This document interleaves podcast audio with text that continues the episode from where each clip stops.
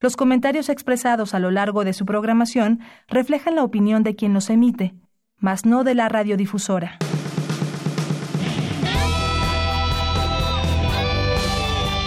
Prisma RU. Relatamos al mundo.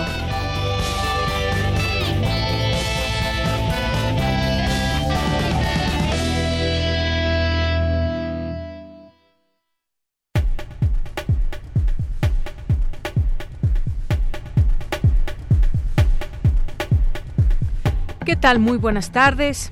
Muchas gracias por estar con nosotros y acompañarnos en esta emisión de Prisma RU que se transmite todos los días, de lunes a viernes, de 1 a 3 de la tarde, en esta frecuencia 96.1 de FM y a través también de nuestra página de internet a todo el mundo en www.radio.unam.mx. Yo soy Deyanira Morán y en nombre de todos mis compañeros los invitamos a que se queden con nosotros a escuchar la propuesta informativa del día de hoy.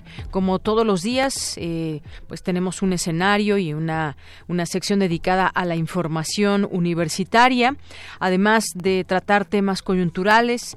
El día de hoy vamos a hablar sobre pues esto que ha causado eh, pues conmoción, mucha, mucho enojo también sobre el caso de la niña Fátima de siete años de edad. Vamos a platicar sobre ese tema con Nayeli Roldán, que es reportera de Animal Político, y ha estado siguiendo muy de cerca todo este tema. Autoridades federales y capitalinas incumplieron o no los protocolos o retrasaron la atención de la emergencia. Las pistas claves del caso de Fátima, como videos, eh, y todo lo que ha sucedido en esto. Hay algunas informaciones imprecisas que en algún momento también se dieron a conocer. Vamos a hablar de este tema, por supuesto. Eh, por otra parte, hace unos momentos la Secretaría de Educación Pública afirma que la escuela entregó a Fátima según los protocolos. De esto también platicaremos. Y les decía también de lo que está sucediendo en nuestra universidad, como comentábamos el día de ayer y ayer justamente comenzamos a analizar estos cinco, cinco ejes contra la violencia de género que se dieron a conocer por parte del rector y que tendrán que formar parte también de lo que se vive en la UNAM. Estos cinco ejes contra la violencia. Ayer platicábamos de uno de ellos, de este organismo autónomo de la rectoría, de un organismo que atienda los casos de violencia de género, que dé acompañamiento y que al atender estos casos sea de manera pronta y expedita. Hoy vamos a platicar sobre otro más de estos ejes, que es fortalecer la cultura del respeto y eh, e implementar cursos y divulgación de materiales para explicar los procesos y fortalecer la cultura de respeto. Esto que también fue un anuncio importante, de ello platicaremos el día de hoy. Y ya en nuestra segunda hora, hoy justamente les platicábamos sobre el tema de... Eh, eh, ayer los invitábamos a esta presentación que va a haber de Vindictas, este proyecto literario, en donde participarán dos autoras que son parte de esta colección, esta primera colección de cinco libros. Y eh, en esta ocasión, bueno, hoy va a haber ese evento a las 7 de la noche allá en el Centro Cultural Universitario, donde se presentará este proyecto, les decía dos de las autoras, y hoy vamos a platicar eh, sobre el libro de ausencia de María Luisa Mendoza Mendoza, la China Mendoza, que, pues bueno, desafortunadamente ya falleció y va a estar aquí con nosotros quien prologa este libro, que es eh, Yasmina Barrera, nos acompañará hoy en la segunda hora para hablar de este libro, la trayectoria también, por supuesto, de María Luisa Mendoza. Así que no se lo pierdan, eso es parte de lo que tendremos el día de hoy. Hoy nos toca las secciones de poetas errantes que nos visitan aquí como todos los martes y literatura eh, con Alejandro Toledo y su sección a la orilla de la tarde. Eh, vamos a tener como todos los días la sección de cultura, la sección de internacional, la sección eh, de noticias nacionales. Así que esto es parte de lo que tendremos hoy en el programa. Recuerden nuestras redes sociales arroba PrismaRU en Twitter, PrismaRU en Facebook y nuestro número en cabina es el 5530 43 39. Así que, pues desde aquí, relatamos al mundo. Relatamos al mundo. Relatamos al mundo.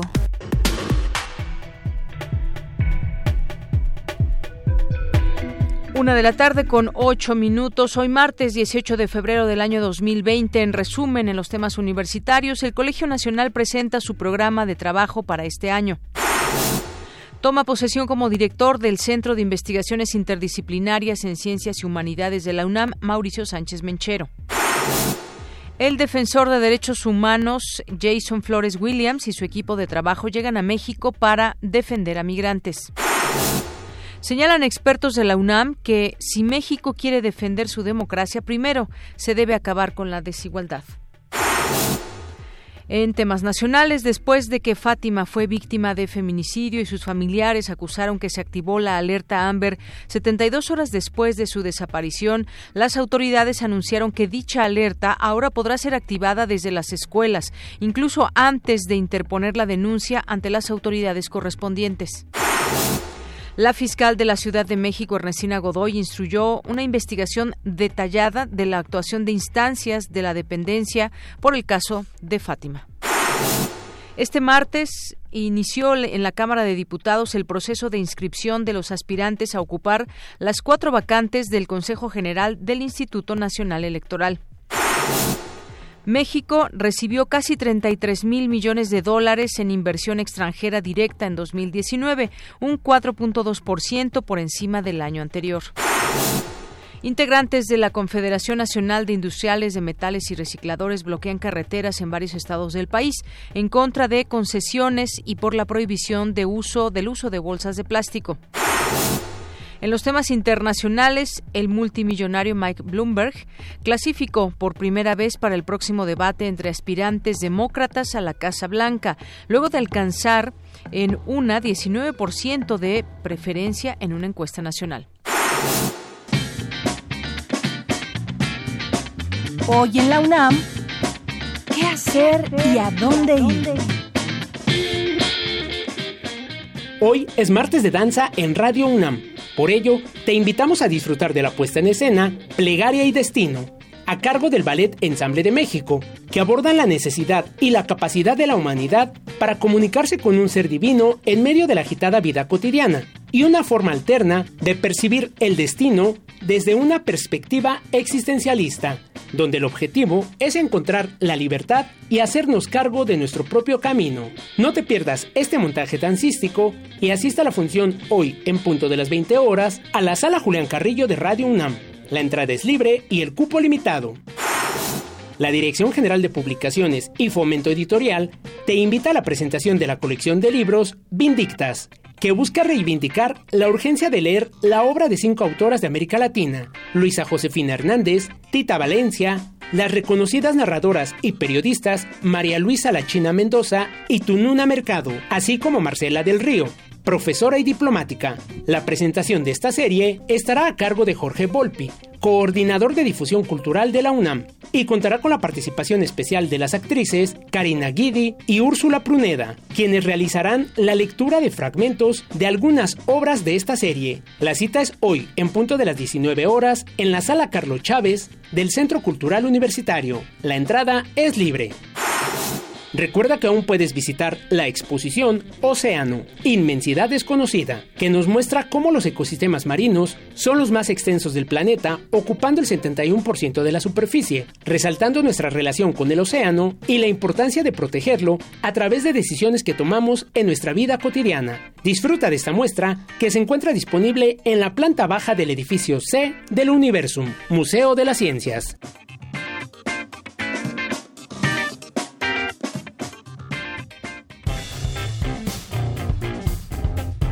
Campus RU.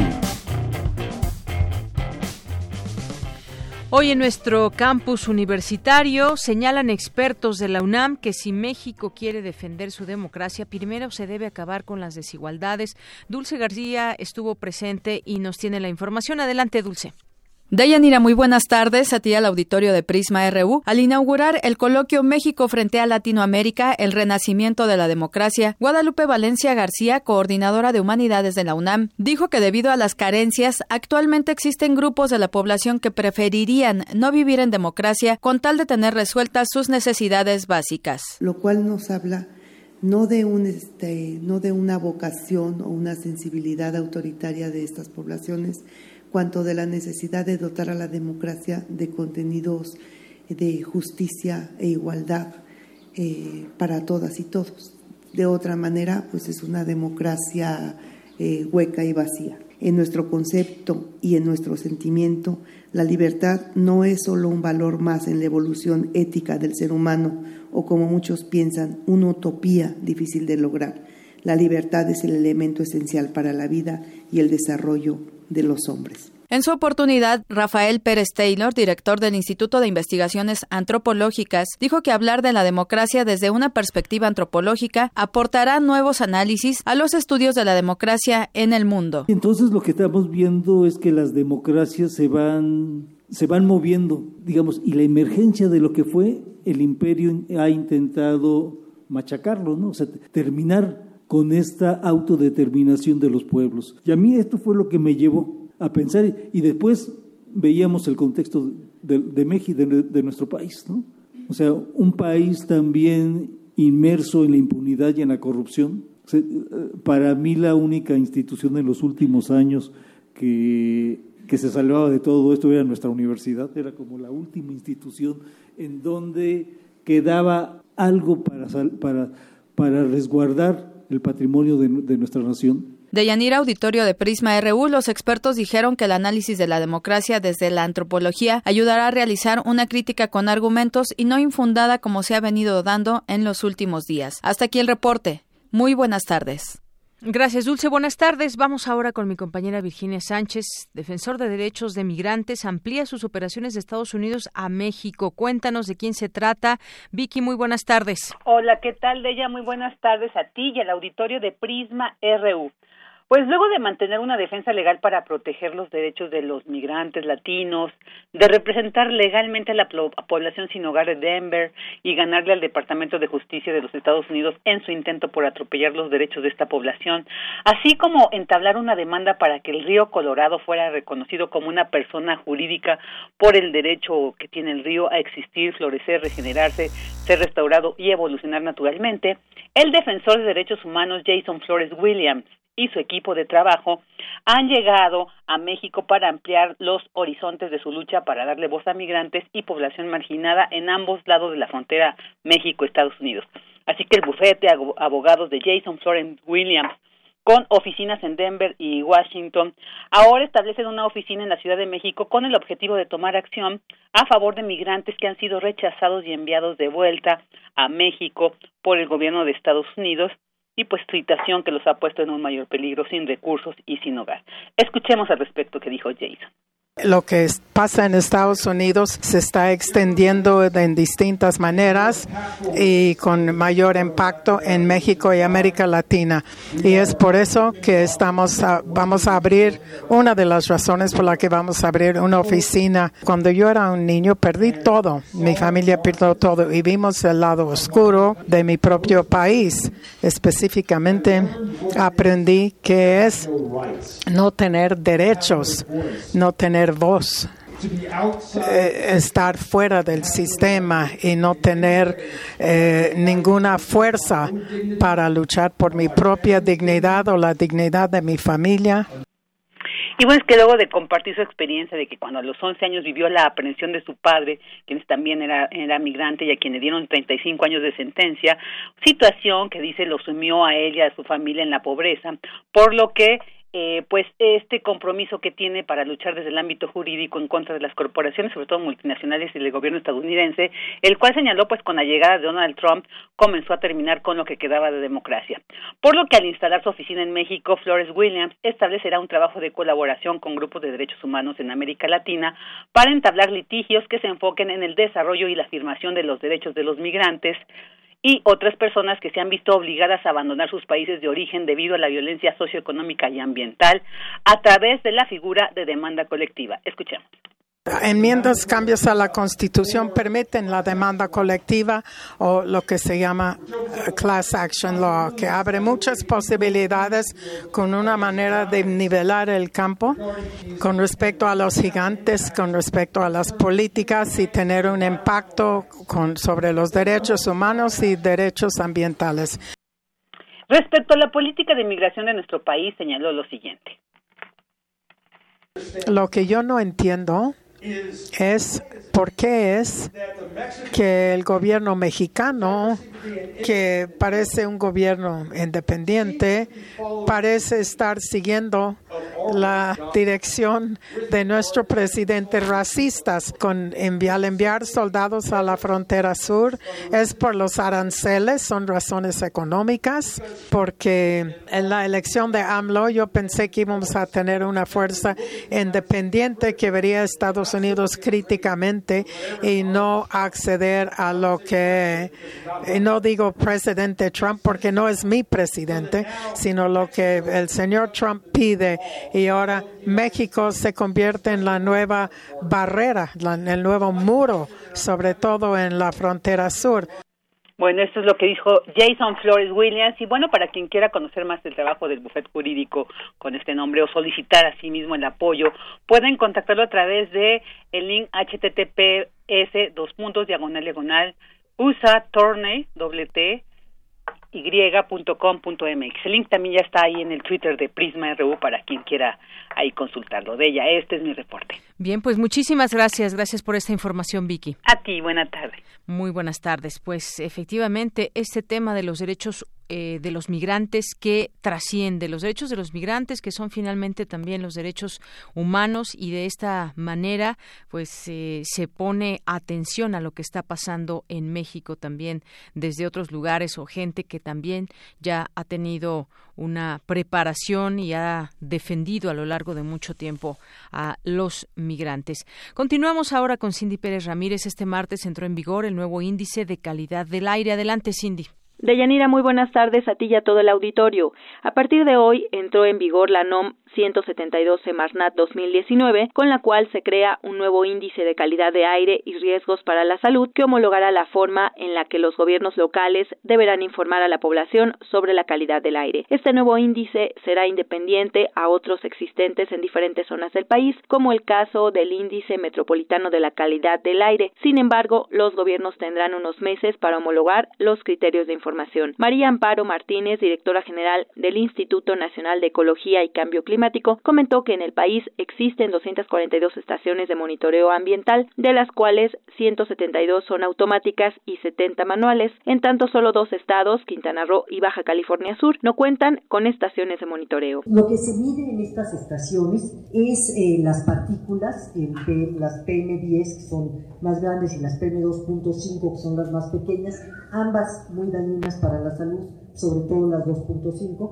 pero ambas lo son, el ozono, que también eh, eh, tiene efectos no solo en la salud, sino en los ecosistemas, el dióxido de azufre, el dióxido de nitrógeno y el monóxido de carbono. Eh, todos estos, todos estos contaminantes se miden para saber cuál es la calidad del aire y son los gobiernos de los estados los responsables de que existan esas estaciones y de que se lleve a cabo el monitoreo. Lo que se hace desde el sector ambiental en, el INEC es que se tiene una plataforma en donde se, se tiene toda esa información, se va dando seguimiento y se publica para que la conozca la, conozca la, la, ciudadanía. Indicó que será el Sistema Nacional de Información de la Calidad del Aire, SINAICA, el que a partir de hoy difunda la información de la calidad del aire bajo los estándares de la nueva norma, en tanto los estados pueden homologarse a este nuevo índice. Lo que hemos tenido es una gran eh, relación, es una muy buena relación con los gobiernos de los estados para que la información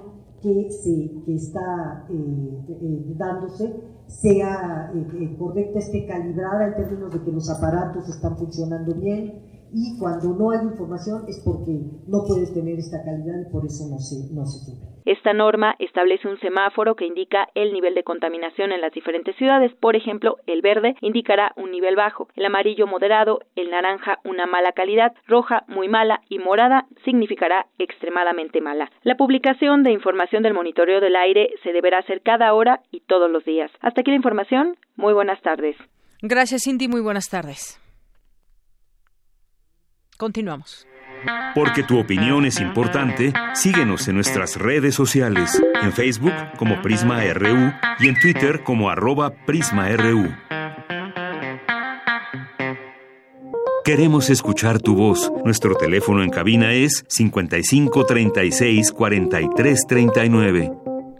Una de la tarde con 23 minutos y en este espacio estamos dando eh, pues la oportunidad de escuchar y de analizar eh, los cinco ejes que se implementan desde la rectoría, este anuncio que hizo el rector, cinco ejes contra la violencia de género en la UNAM. Y el día de hoy vamos a platicar de uno de ellos, incorporar asignaturas con perspectiva de género en los planes de estudio. Y para ello eh, tenemos ya en la línea telefónica, le agradezco tome esta llamada aquí en Prisma RU de Radio UNAM la maestra Laura Bejarano Espinosa. Ella es maestra en estudios de género por el Colegio de México y jefa de información del Centro de Investigaciones y Estudios de Género, el CIEG. Maestra, bienvenida, muy buenas tardes. Muchas gracias, buenos días y muchas gracias por la invitación.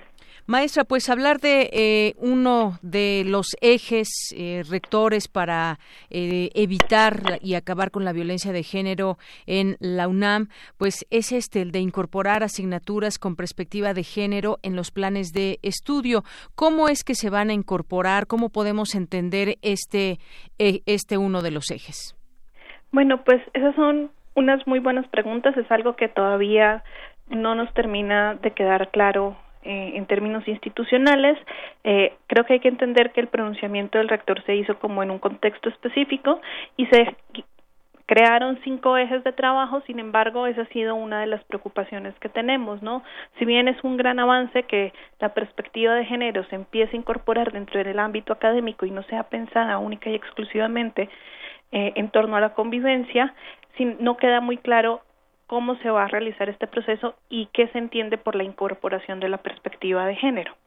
Efectivamente, porque estos ejes, digamos que, pues son en su conjunto, forman en, en su conjunto, eh, pues toda una serie de acciones que se llevarán a cabo desde desde la UNAM, desde distintos ámbitos. Este, por ejemplo, lo, por lo que podemos entender es que en las asignaturas y ya lo, lo hemos estado platicando también, pues de los institutos, de las carreras, cómo es que se van a incorporar estas asignaturas, estas materias cuál va a ser, eh, cómo se, lleva, se llama, desde cómo se llamará hasta cómo se va a impartir o qué es exactamente lo que desde esta perspectiva de género se incluirá en los planes de estudio. Serán materias, digamos, eh, quiero pensar, obligatorias que son y formarán parte de ello, así como también se ha hablado de cursos, cursos que podrían ser parte también de esta implementación. Sí, eso yo creo que lo primero que tenemos que tener en cuenta es que la forma en que se, que se, se abordó el tema es tan ambigua y tan amplia que puede incluir muchísimas cosas. O sea, en este momento estamos imaginando que van, eso se va a traducir en, en, la creación de asignaturas específicas. La universidad tiene algunos ejercicios previos que la anteceden a esa propuesta y tenemos muy buenos resultados. Por ejemplo, este semestre tenemos una asignatura de introducción a los estudios de género en la Facultad de Química y tenemos algunos otros ejemplos más.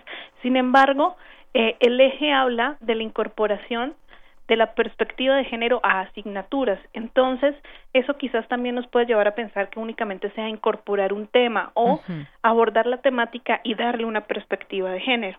Creo que ese es uno de los principales retos que hay en este momento en torno a ese eje y es tener más mayor claridad sobre qué implica esa incorporación y de qué manera se va a dar. Porque ciertamente, por ejemplo, podríamos tener una clase de economía con perspectiva de género, sin embargo, no sería una clase en torno al género, si se va a dar en los primeros semestres, si van a ser cursos curriculares, es decir, que cuenten como una asignatura o cursos al inicio para gente de primer ingreso. Creo que es muy importante definir la acción en que se va a traducir este ejercicio para poder darle un, un seguimiento al respecto, porque entre los retos también que podemos encontrar puede ser, por ejemplo, qué se entiende de la perspectiva de género. Se van a citar bibliografía de mujeres, mujeres es igual a género o al tema de diversidad sexual. Entonces es muy importante que esta iniciativa se desglose en acciones específicas para poder entender qué es lo que se busca, sobre todo en el marco que mencionó el rector, que es fortalecer la atención y prevención a los casos de violencia de género. Y la violencia de género es uno de los ámbitos de la perspectiva de género, pero no el único. Así es. Maestra, esto se, se anunció hace unos días. El implementarlo, pues me imagino que también eh, llevará su tiempo, eh, consensuar cómo se bajarán todos estos ejes ya en funciones. Y este eh, es uno de ellos, estas asignaturas con perspectiva de género que decíamos. Quizás pueda ser un, un, un proceso, no sé qué tan, no sé qué tan rápido o qué tan lento pueda ser todo esto y que quienes tengan que incorporar, porque bueno, es, es no es cambiar los planes de estudio, sino es incorporar, incorporar estas materias, estas asignaturas que estarán ya en las aulas para que se entienda desde, pues yo me imagino desde los primeros semestres, quien, quienes llegan a la universidad tengan esta formación a lo largo de su carrera. Sí, es correcto. Y en ese sentido también un segundo reto sería muy importante. ¿Quién será, ¿Quiénes serán las personas encargadas de impartir esa asignatura? Dependiendo del objetivo que se siga persiguiendo, porque nuevamente algo muy interesante que se ha buscado, por ejemplo, desde el centro es comprender cómo el género es interdisciplinar y implica un diálogo con cada, con cada una de esas disciplinas.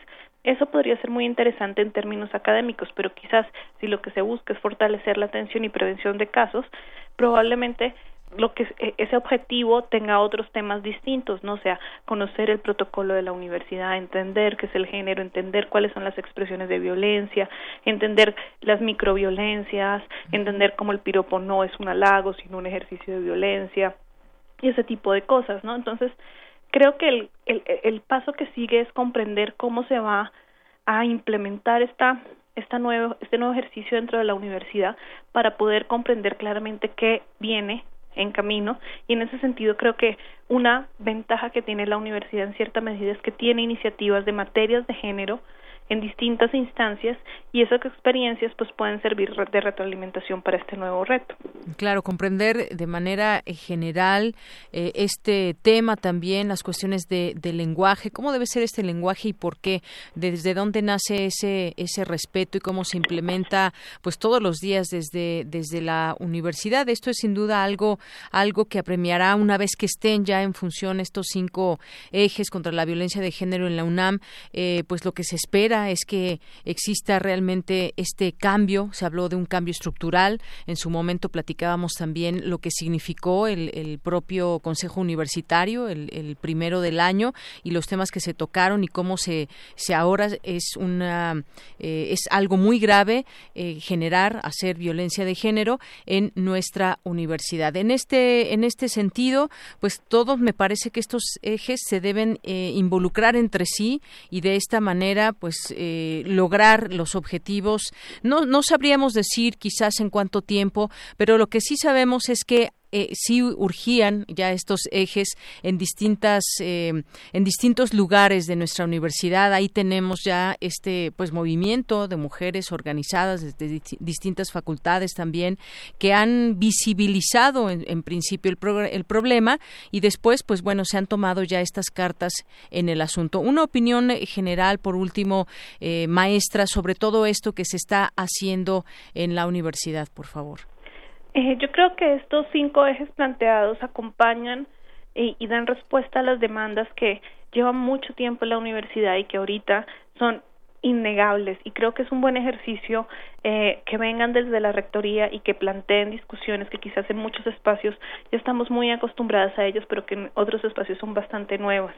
Eh, creo que esto habla de un cambio que a lo mejor eh, todos hemos percibido de una manera micro, pero que ahorita cada vez es más grande y que articula muchas iniciativas dentro de la universidad. Creo que deja de ser eh, un ejercicio de buena voluntad, hacer una demanda desde la institución lo cual es algo muy positivo porque habla de la transformación que sí se está dando en la universidad. También las instituciones tienen tiempos de transformaciones mucho más lentas que otro tipo de espacios sociales. Sin embargo, creo que es un buen ejercicio y que la comunidad universitaria va a estar a la espera de que nos den más información de cómo se van a transformar estos ejes en acciones concretas para acompañarlas, para implementarlas y para darle seguimiento, porque también es muy importante que estemos cerca de cómo se van a hacer las cosas, que no solo sean ejercicios de buena voluntad o de conciencia, sino que se transformen en acciones específicas y en presupuestos específicos que la universidad promueva para que logremos esa transformación que estamos buscando. Así es. Acciones concretas, nos quedamos con eso que pues se plantean en estos en estos cinco ejes y que pues habrá muchas muchos ojos, muchas voces que sean partícipes de todo esto para que sea una realidad. Esto pues se dará de manera paulatina, pero se ha iniciado y bueno, ya mencionábamos incluso no es eh, estos ejes son nuevos, sin embargo, pues ha habido algunas eh, implementaciones de protocolos desde 2016, por ejemplo, ejemplo, y entonces hay que ir sumando, sumando en toda esta eh, propuesta que hay para nuestra universidad. Maestra, por lo pronto, muchísimas gracias. Ojalá que en otro momento podamos platicar para dar puntual seguimiento de cómo se están llevando a cabo estos eh, distintos ejes. Claro que sí, muchísimas gracias por la invitación. Muy buenas tardes, hasta luego. Hasta luego. Bueno, pues fue la maestra Laura Bejarano Espinosa, maestra en estudios de género por el Colegio de México y jefa de información del Centro de Investigaciones y Estudios de Género, el CIEG. Queremos escuchar tu voz. Nuestro teléfono en cabina es 55 36 43 39. Prisma RU. Relatamos al mundo. Bien, continuamos, continuamos y vamos ahora a hablar sobre el caso de la niña Fátima, que pues más allá de todas las aristas desde donde, se puede empezar a hablar de este tema, hablemos de lo que hicieron o no en su momento eh, las autoridades para pues eh, dar seguimiento pronto y expedito. ¿Fue así o no fue así? ¿De qué manera se han dado estas acciones para pues en su momento saber que dónde estaba la niña y bueno posteriormente el desenlace que, que se tuvo? Está con nosotros vía telefónica Nayeli Roldán, que es eh, periodista, reportera de Animal Político. Y pues Nayeli, te damos la bienvenida a este espacio. Has estado muy de cerca siguiendo este tema. Muy buenas tardes. ¿Qué tal, Deyanira? Muy buenas tardes a ti y al auditorio. Bueno, pues Nayeli, después de lo que has reporteado y has estado siguiendo de cerca en todo esto, autoridades federales capitalinas incumplieron o no los protocolos o retrasaron la atención de esta emergencia. ¿Qué has podido investigar tú de primera mano? Claro, eh, Deyanira, bueno, pues lo que hemos podido comprobar o documentar es que efectivamente lo que dicen lo que dice la familia es que cuando eh, Fátima desaparece, inmediatamente intentan poner una denuncia ante el Ministerio Público. Sin embargo, lo que les dicen es que no pueden tomarle la denuncia hasta que pasaran 72 horas de la desaparición. Eh, según hoy, la jefa de gobierno, Claudia Sheinbaum, en conferencia de prensa, aseguró que no iba a entrar en, debate o controversia con lo que decía la familia, pero ella aseguraba que, eh, que no había sido así, que el Ministerio Público eh, siempre recibió la denuncia, que más bien fueron los papás los que se tardaron en interponer eh, esta denuncia, que había sido hasta el miércoles 12 de febrero, hay que recordar que la niña desapareció el martes 11 de febrero y que em, después de eso lo que se tardó es que eh, la familia denunció en el eh, Ministerio Público de la zona, pero tenía que hacerlo ante la Fiscalía Especializada en Desaparición de Menores que está en la colonia de Doctores y que eso había ocurrido hasta el miércoles por la noche y por eso es que hasta el jueves comienzan las investigaciones respecto al caso.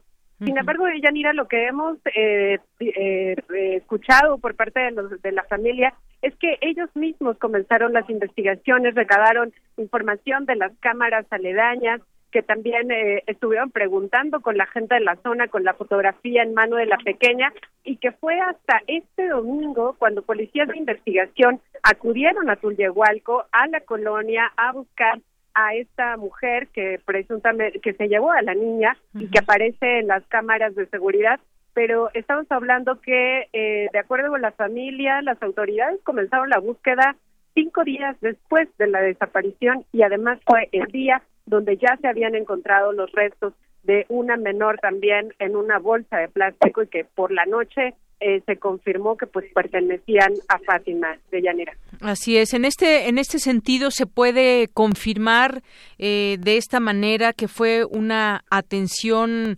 eh, pues muy tardada ante esta emergencia tuvo que empezar a hacer la investigación la familia porque según el protocolo deben pasar esas 72 horas. Sí, claro. Bueno, de hecho, no, no, no es legal, digamos, que el Ministerio Público asegure que tienen que pasar 72 horas. De hecho, es una cosa que hemos encontrado en varios casos eh, con víctimas donde esta es la actitud del Ministerio Público, pero eh, en ningún reglamento se establece esto. O sea, de hecho, más al tratarse de una menor de edad, lo que tendría que haber hecho es inmediatamente activar la alerta Amber para comenzar la búsqueda y esto no ocurrió. O sea, lo que sí es verdad es que la alerta Amber se levantó hasta el jueves, eh, dos días después de la desaparición.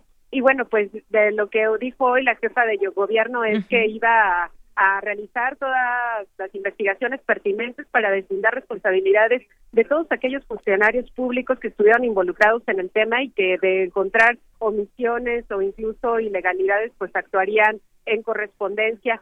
Sin embargo, estamos hablando de una serie de, de, errores, por lo menos de los que podemos señalar hasta ahora. Creo que no nos podríamos aventurar en decir que, que, que efectivamente las autoridades eh, incurrieron en ilegalidades, pero lo que sí es cierto es que, que nunca hubo una investigación eh, exhaustiva o inmediata, sino que sí ocurrió días después por el motivo que fuera, eh, pero eso es lo que sí ocurrió, que la investigación o la búsqueda empezó después de las horas más cruciales en la desaparición de una menor como en este caso que fue Fátima y que además todo ocurrió de Yanira en un radio de tres kilómetros, o sea, de la casa de la pequeña a la primaria donde desapareció al punto donde fue encontrada, eh, estamos hablando de tres kilómetros de distancia nada más. Claro, y estamos hablando de que justamente las primeras horas son lo más importante para tratar de ubicar a la víctima. En este caso se hizo eh, pues tardíamente. En este sentido, como bien eh, las autoridades dicen que eh, que se bueno van a investigar quién no actuó de la manera correspondiente y demás. E incluso se analiza activar la alerta Amber desde las propias escuelas. Hay otro punto también, Nayeli, donde se decía que si se siguen o no estos protocolos, donde pues se debe de entregar directamente a los eh, estudiantes, a los alumnos, eh, a una persona que pues eh, se reconozca como una persona que está indicada para llevarse. Esto se sabe si se dejó a la niña fuera, porque ha habido por ahí varias versiones en esto. Claro, sí, sí, sí, o sea, todo el caso ha sido una cadena de errores y omisiones por parte de diferentes autoridades de distinta índole de Yanira, porque en el caso de las escuelas, la Secretaría de Educación Pública tiene un protocolo fijo, previsto, pues, que funcione en todas las escuelas del país, que implica que los niños sean entregados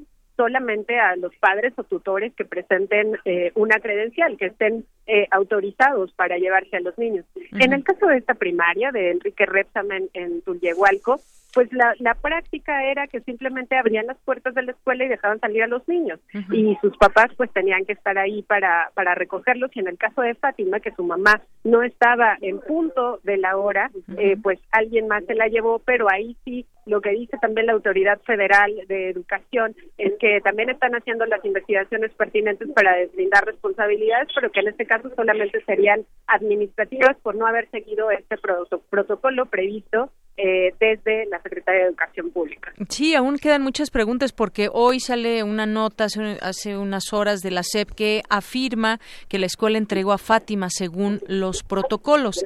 Exactamente, le entregó a esta persona que se le ve en los videos o a quién la entregó o qué es, a qué le llaman seguir los protocolos desde la escuela. Claro, incluso hoy en la conferencia de prensa de Yanira se le cuestionó justamente a la secretaria, a la jefa de gobierno y al titular del órgano administrativo de educación eh, de por qué eh, no mostraban los videos en los que se supone que se ve cómo eh, la niña sale de la escuela y que son justamente los videos que no se han hecho públicos, de Yanira. Lo que sí se ha hecho público son los videos en donde se ve a la mujer saliendo con la niña o caminando con la niña por la calle, pero este video de la escuela eh, no se quería hacer público y según la jefa de gobierno no lo hacen para no entorpecer las investigaciones, pero digamos que si mostraran eso nos quedaría más claro de qué es lo que hicieron las autoridades en este caso de esa primaria. Claro, solo sabemos lo que nos han contado de esos videos que no hemos visto, que dicen se puede observar que la entrega de los niños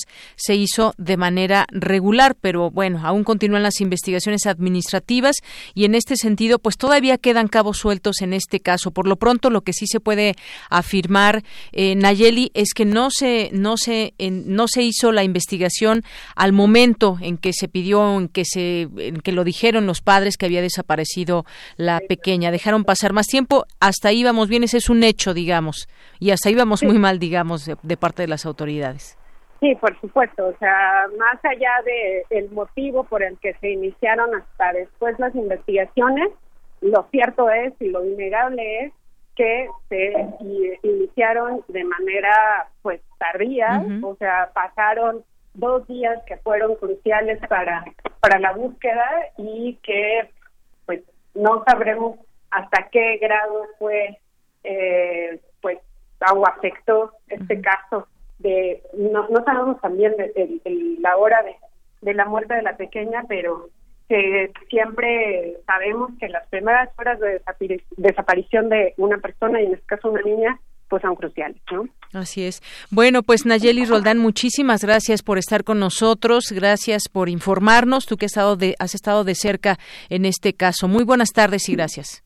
Muchas gracias, buenas tardes, hasta luego. Hasta luego, muy buenas tardes. Fue Nayeli Roldán, reportera de Animal Político, quien ha estado siguiendo esta información, esta noticia de manera cercana. Y lo que decíamos hoy afirma la Secretaría de Educación Pública que la escuela entregó eh, a la pequeña según los protocolos. ¿Cuáles son estos protocolos? ¿Se entrega directamente o simplemente se abren las puertas para que los niños salgan? Normalmente ya están muchos de los papás esperándoles afuera. ¿Cuáles son esos exactamente esos protocolos y, y el sobre todo pues cómo comprobar que sí se cumplió también con ello eh, con estos videos que no se han podido ver más que de parte de las autoridades y todas las preguntas que hay alrededor y pues muchas veces también hasta los trascendidos, equivocados que han surgido en medios de comunicación y que pues no han dado puntual claridad a todo a todo esto sin duda es un, un tema que estará ahí que no se olvidará por supuesto y que los cambios que se tengan que hacer pues que se hagan de manera de manera rápida como el caso de que desde la escuela se pueda activar la, la alerta Amber y pues todo ese tema, ¿qué, ¿qué se requiere para que se empiece a buscar a un niño que desaparece de manera inmediata? Seguiremos en el tema, por supuesto. Continuamos. Porque tu opinión es importante, síguenos en nuestras redes sociales, en Facebook como Prisma RU y en Twitter como arroba PrismaRU. Queremos escuchar tu voz. Nuestro teléfono en cabina es 55 36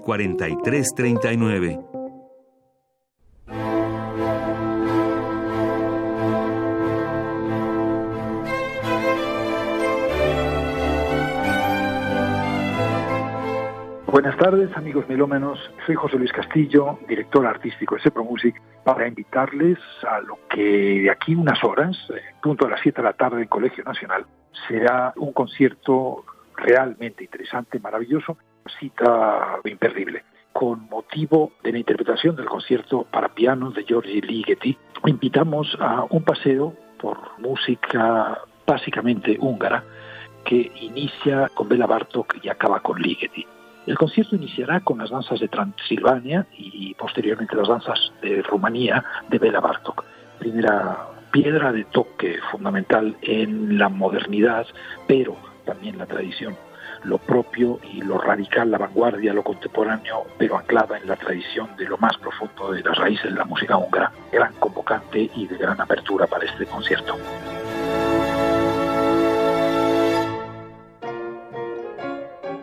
Inmediatamente después de esas piezas, de esas tres, seis, nueve danzas de Bartok, interpretaremos la respuesta a la pregunta sin respuesta de Georgi Kurtag, compositor húngaro todavía vivo, maravilloso orfebre de los sonidos, una persona, una pluma además con una cultura general realmente fascinante que a través de esta pequeña pieza, ligatura se llama, nos retrotrae aquellas ligaduras del canto primitivo cristiano gregoriano, como acostumbramos a, conocer, y hace una pieza espacializada para cuerdas y celesta. Es una pieza que alude evidentemente a la pregunta sin respuesta de Charles Ives. Esa pieza de Charles Ives esa pregunta sin respuesta que teóricamente acabamos de responder será la que tocaremos a continuación, en este caso evidentemente para trompeta, alientos y cuerdas, divididos en tres grupos orquestales distintos. Eso va a ser la gran primera parte del concierto y nos dejará con la mesa puesta para escuchar esa catedral de la música concertante que es el concierto de Ligeti para piano y ensamble de música de cámara catedral porque en efecto la escritura concertante, la escritura de conciertos, tiene un antes y un después si la escuchamos y la analizamos a partir de esta pieza.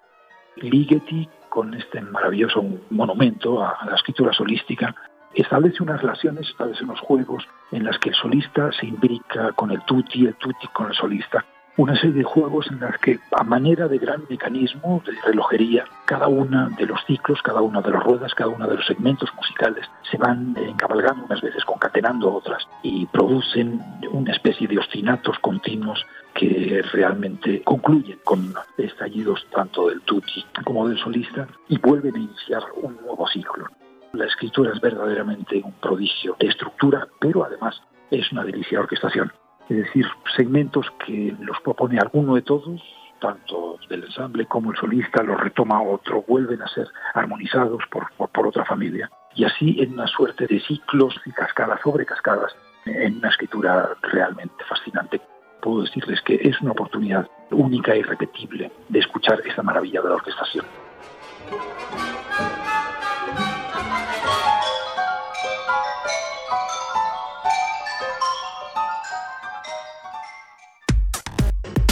Relatamos al mundo.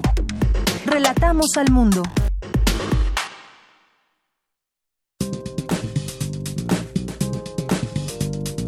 Cultura RU.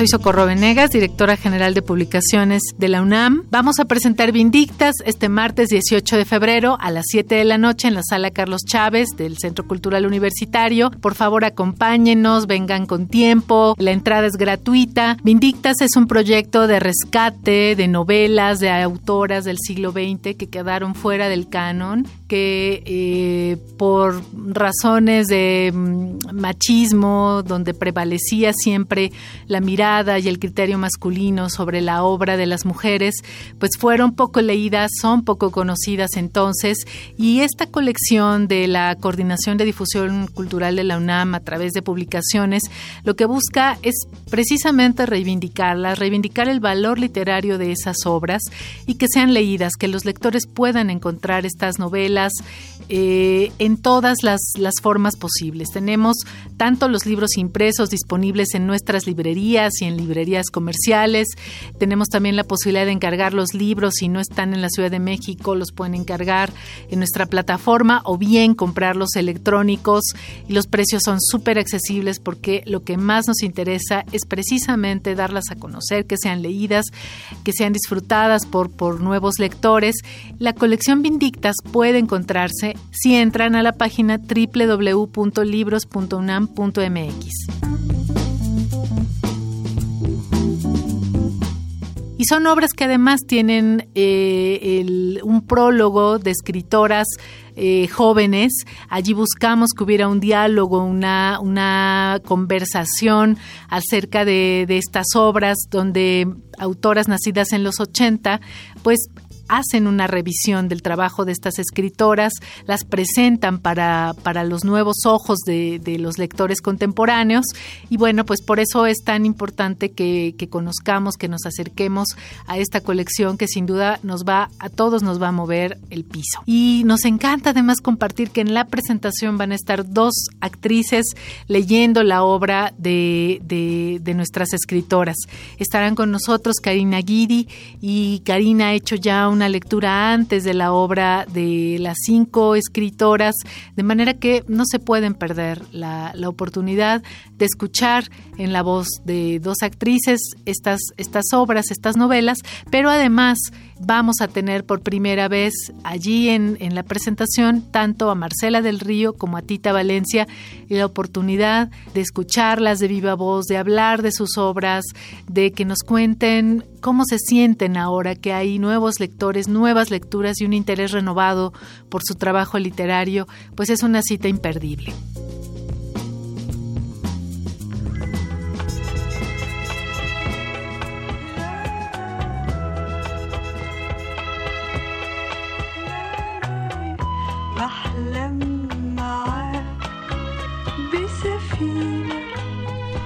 Bien, pues ya estamos en Cultura. ¿Qué tal, Tamara? Muy buenas tardes. Deyanira, muy buenas tardes a ti y a todos los que nos acompañan esta tarde. Oye, ya escucharon a Socorro Venegas. No olviden que tenemos una cita hoy en la sala Carlos Chávez para conocer más de Vindictas. Por supuesto, Deyanira, no se pueden tampoco perder nuestra segunda hora de transmisión porque vas a conversar con una de las cinco escritoras que han eh, escrito el prólogo de esta colección literaria.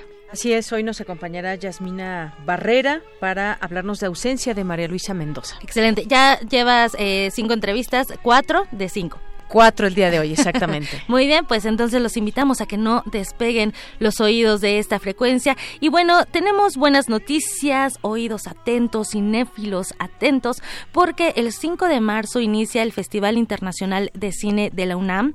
Em, el muy bien conocido como FICUNAM llega a su décima edición y lo hace con una gran oferta cinematográfica. Podremos disfrutar de más de 140 títulos provenientes de diferentes países, 40 países veremos cine de autor, 35 títulos en competencia, participarán cerca de 120 invitados, tanto nacionales como extranjeros. También habrá un encuentro entre escuelas de cine, tres retrospectivas que incluyen a Elia Suleiman, Chantal Ackerman y Jack Tourneau. Y bueno, estuvimos en la... Ah, y bueno, y por primera vez también se llevará a cabo un encuentro, un encuentro que tiene que ver con perspectiva de género. Estuvimos en la conferencia de prensa que se realizó hace unas horas en la sala Julio Bracho, en donde estuvo presente Jorge Volpi, titular de la Coordinación de Difusión Cultural de la UNAM. Y bueno, él agradeció a todos los que hacen posible este festival, desde el servicio social hasta los directores. Además, también aprovechó para hablar de este décimo FICUNAM. Vamos a escuchar. Estamos particularmente de fiesta este festival que se ha caracterizado, como decimos cada año, por ofrecer estas nuevas miradas, estas nuevas voces, esas otras formas de ver y estas otras formas de narrar la vida que llegan a las pantallas de la Ciudad de México y de la universidad a través de FICUNAM. En esta ocasión tendremos la gala inaugural con una película de uno de los grandes cineastas de nuestro tiempo, de Elia Suleiman. También me da muchísimo gusto que la retrospectiva de este año, coincidiendo justamente con esta mirada de género que tenemos como punto central de las actividades de la universidad y de la coordinación en este año, sea una de las grandes, grandes cineastas y artistas de nuestra época, Chantal Ackerman. En ese mismo sentido tendremos un encuentro de nuevas narrativas de género que también va a ser importante como parte central de las actividades de FICUNAM Importante comentarles que este FICUNAM se lleva a cabo en el marco de los 60 años de la Filmoteca de la UNAM, que, bueno, pues está cumpliendo justo 60 años de, de, existencia. Y esto dijo Hugo Villa, director de actividades cinematográficas y de la Filmoteca, respecto a la participación de esta instancia en, en el FICUNAM. Como siempre, el FICUNAM ha sido un festival que desde su nacimiento ha respetado muchísimo al eh, cine de archivo y tendremos un par de funciones que nos parecen especialmente relevantes. Una eh, de un rescate de una película mexicana que se hizo en colaboración con Cineteca Nacional, que es Tiburoneros, que tendremos por ahí en una versión restaurada por nosotros, cosa que nos alegra y nos llena de mucho orgullo. Y la otra es el Tango del Viudo y ya nos hablarán más específicamente de cómo están organizadas las retrospectivas. A mí lo que me da mucha alegría es justo el término consolidado. Creo que una de las grandes tareas que se ha cumplido con el FICUNAM es que se ha consolidado. Sus eh, dos cabezas, Abril y Michelle, han decidido seguir dando estos saltos al vacío y empujando más a que se vea en más sedes universitarias, a que lleguen a más públicos, a que se acerquen a más públicos. Y bueno, de las tres retrospectivas, eh, pues estará Elia Suleiman, que es un director, guionista y actor palestino, y él es uno de los pocos cineastas árabes que habla eh, abiertamente de la guerra del Golfo. Recordemos que la gala inaugural eh, será pues una película de él que dará apertura a esta décima edición. También pues se dedicará a Chantal Ackerman, una de las cineastas más que más aportaciones ha dado al cine contemporáneo desde una visión íntima y femenina, muy íntima, tan, tan íntima que bueno, ella se ha caracterizado por hacer largometrajes que hablan incluso de ella y de toda su experiencia en el cine como mujer.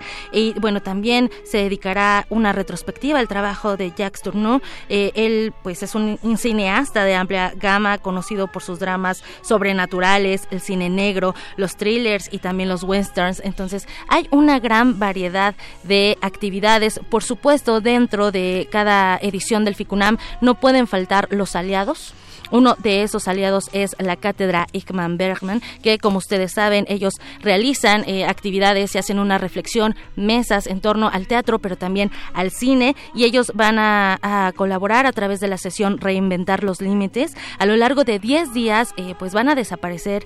Eh, las distancias para que todas y todos eh, podamos formar parte de la conversación de la mano de creadores como Pedro Costa, Bruno Dumont y también Odile Allard y Chris Fukuhara, quienes eh, bueno, estarán también hablando eh, acerca de eh, conversación, tendrán conversaciones también con eh, escritores, entre ellos, por ejemplo, Bruno Dumont estará platicando con Guadalupe Nettel y eh, ellos estarán también, pues, eh, analizando la perspectiva de género, que yo creo que es muy importante, es la primera vez que se toma en cuenta este eje, que es uno de los ejes rectores también desde la Coordinación de Difusión Cultural de la UNAM de Yanira.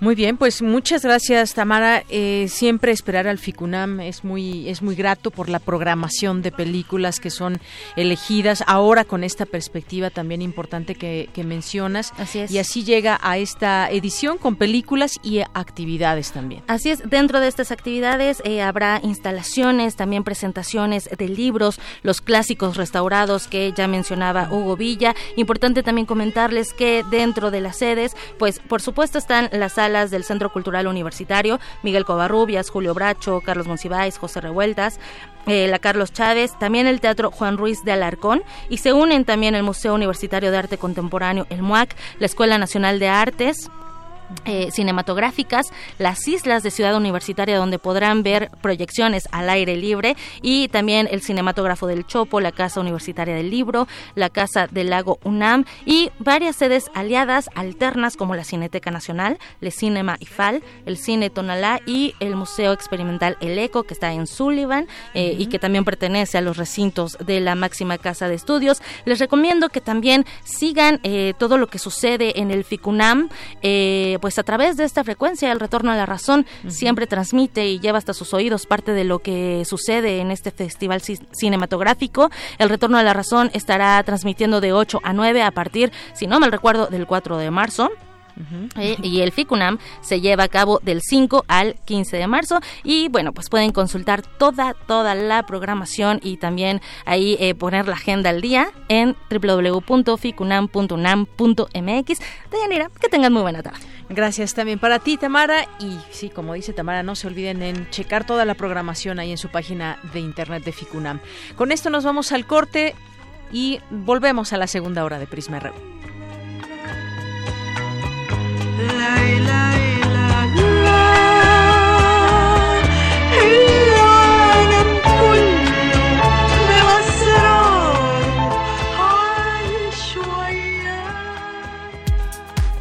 Prisma RU. Relatamos al mundo.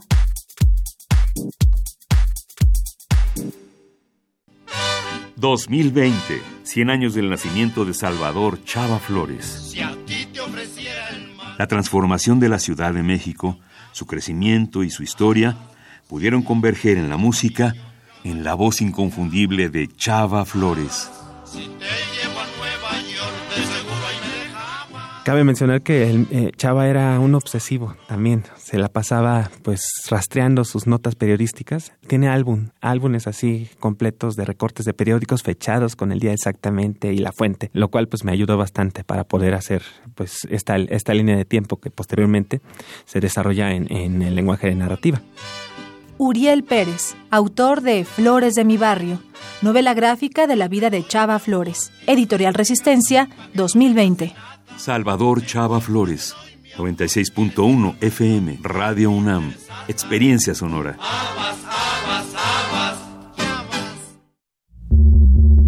Las audiencias también son parte del medio. ¿Qué tal amigos? Soy Guillermo Montemayor Gómez, defensor de las audiencias de Radio y TV UNAM. Los invito a que me escriban y ejerzan los derechos que la ley y la normatividad interna de las estaciones les otorgan. Observaciones, quejas, sugerencias, peticiones, señalamientos o reclamaciones sobre los contenidos y la programación que transmiten tanto radio como TV UNAM. En las páginas web de ambas estaciones encontrarás la pestaña que dice Defensoría. Ábrela y en la pestaña de comentarios y sugerencias encontrarás el formulario para comunicarte con el defensor. Además de información precisa sobre la Defensoría, informes, documentos normativos, tanto externos como internos, y algo que es muy importante, que es el código de ética. Te invito a que me escribas al correo defensordeaudiencia.unam.mx. Recuerda que como audiencia eres parte fundamental de Radio y TV UNAM.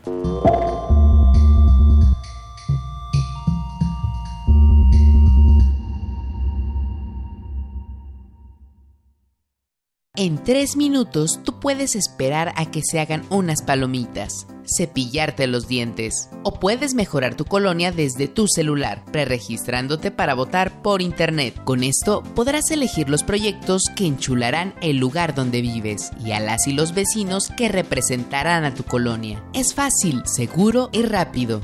Tienes hasta el 25 de febrero. Entra a www.ism.mx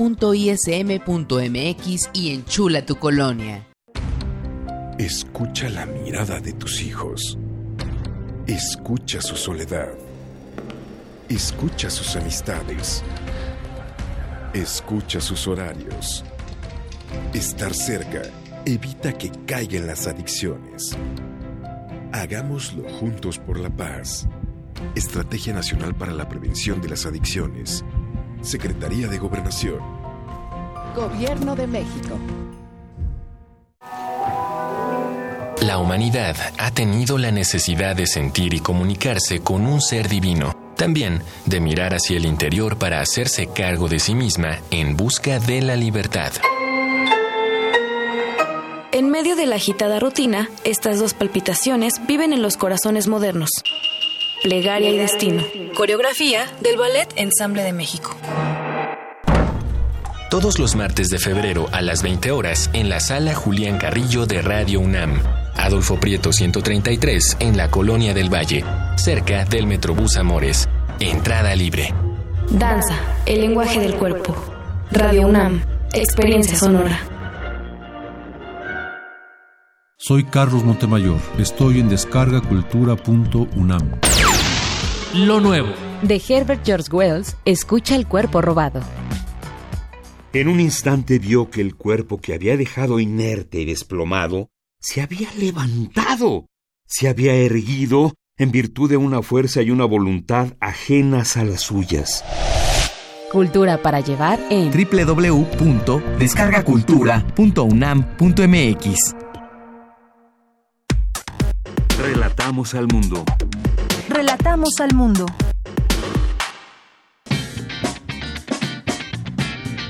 Mañana en la UNAM, ¿qué hacer y a dónde ir? La Filmoteca de la UNAM te invita a participar en la clase magistral Dirección de Actores, que será impartida por el director de cine mexicano Julián Hernández, egresado del Centro Universitario de Estudios Cinematográficos de la UNAM. La cita es mañana, miércoles 19 de febrero, en punto de las 13 horas, en la Sala Julio Bracho del Centro Cultural Universitario. La entrada es libre y el cupo limitado. No te puedes perder la premier de la cinta La Balsa, del director sueco Marcus Lindin, quien aborda la historia de cinco hombres y seis mujeres, quienes, en 1973, hicieron un viaje en balsa como parte de un experimento sociológico de la violencia, la agresión y la atracción sexual. A través de material de archivo, La Balsa cuenta la historia oculta del que ha sido descrito como el experimento humano más extraño de todos los tiempos. No te pierdas la premier de esta cinta, que contará con la presencia de su director, Marcus Lindin. La cita es el próximo 20 de febrero, en punto de las 18.30 horas, en la Sala Julio Bracho del Centro Cultural Universitario. La entrada es libre y el cupo limitado.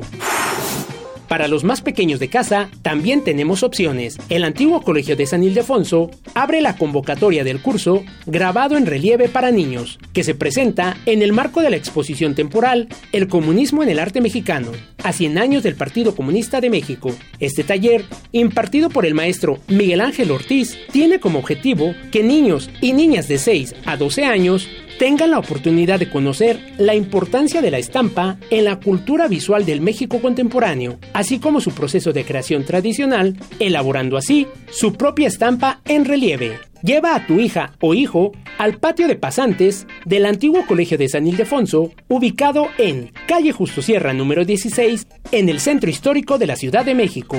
La entrada es libre. Para Prisma RU, Daniel Olivares.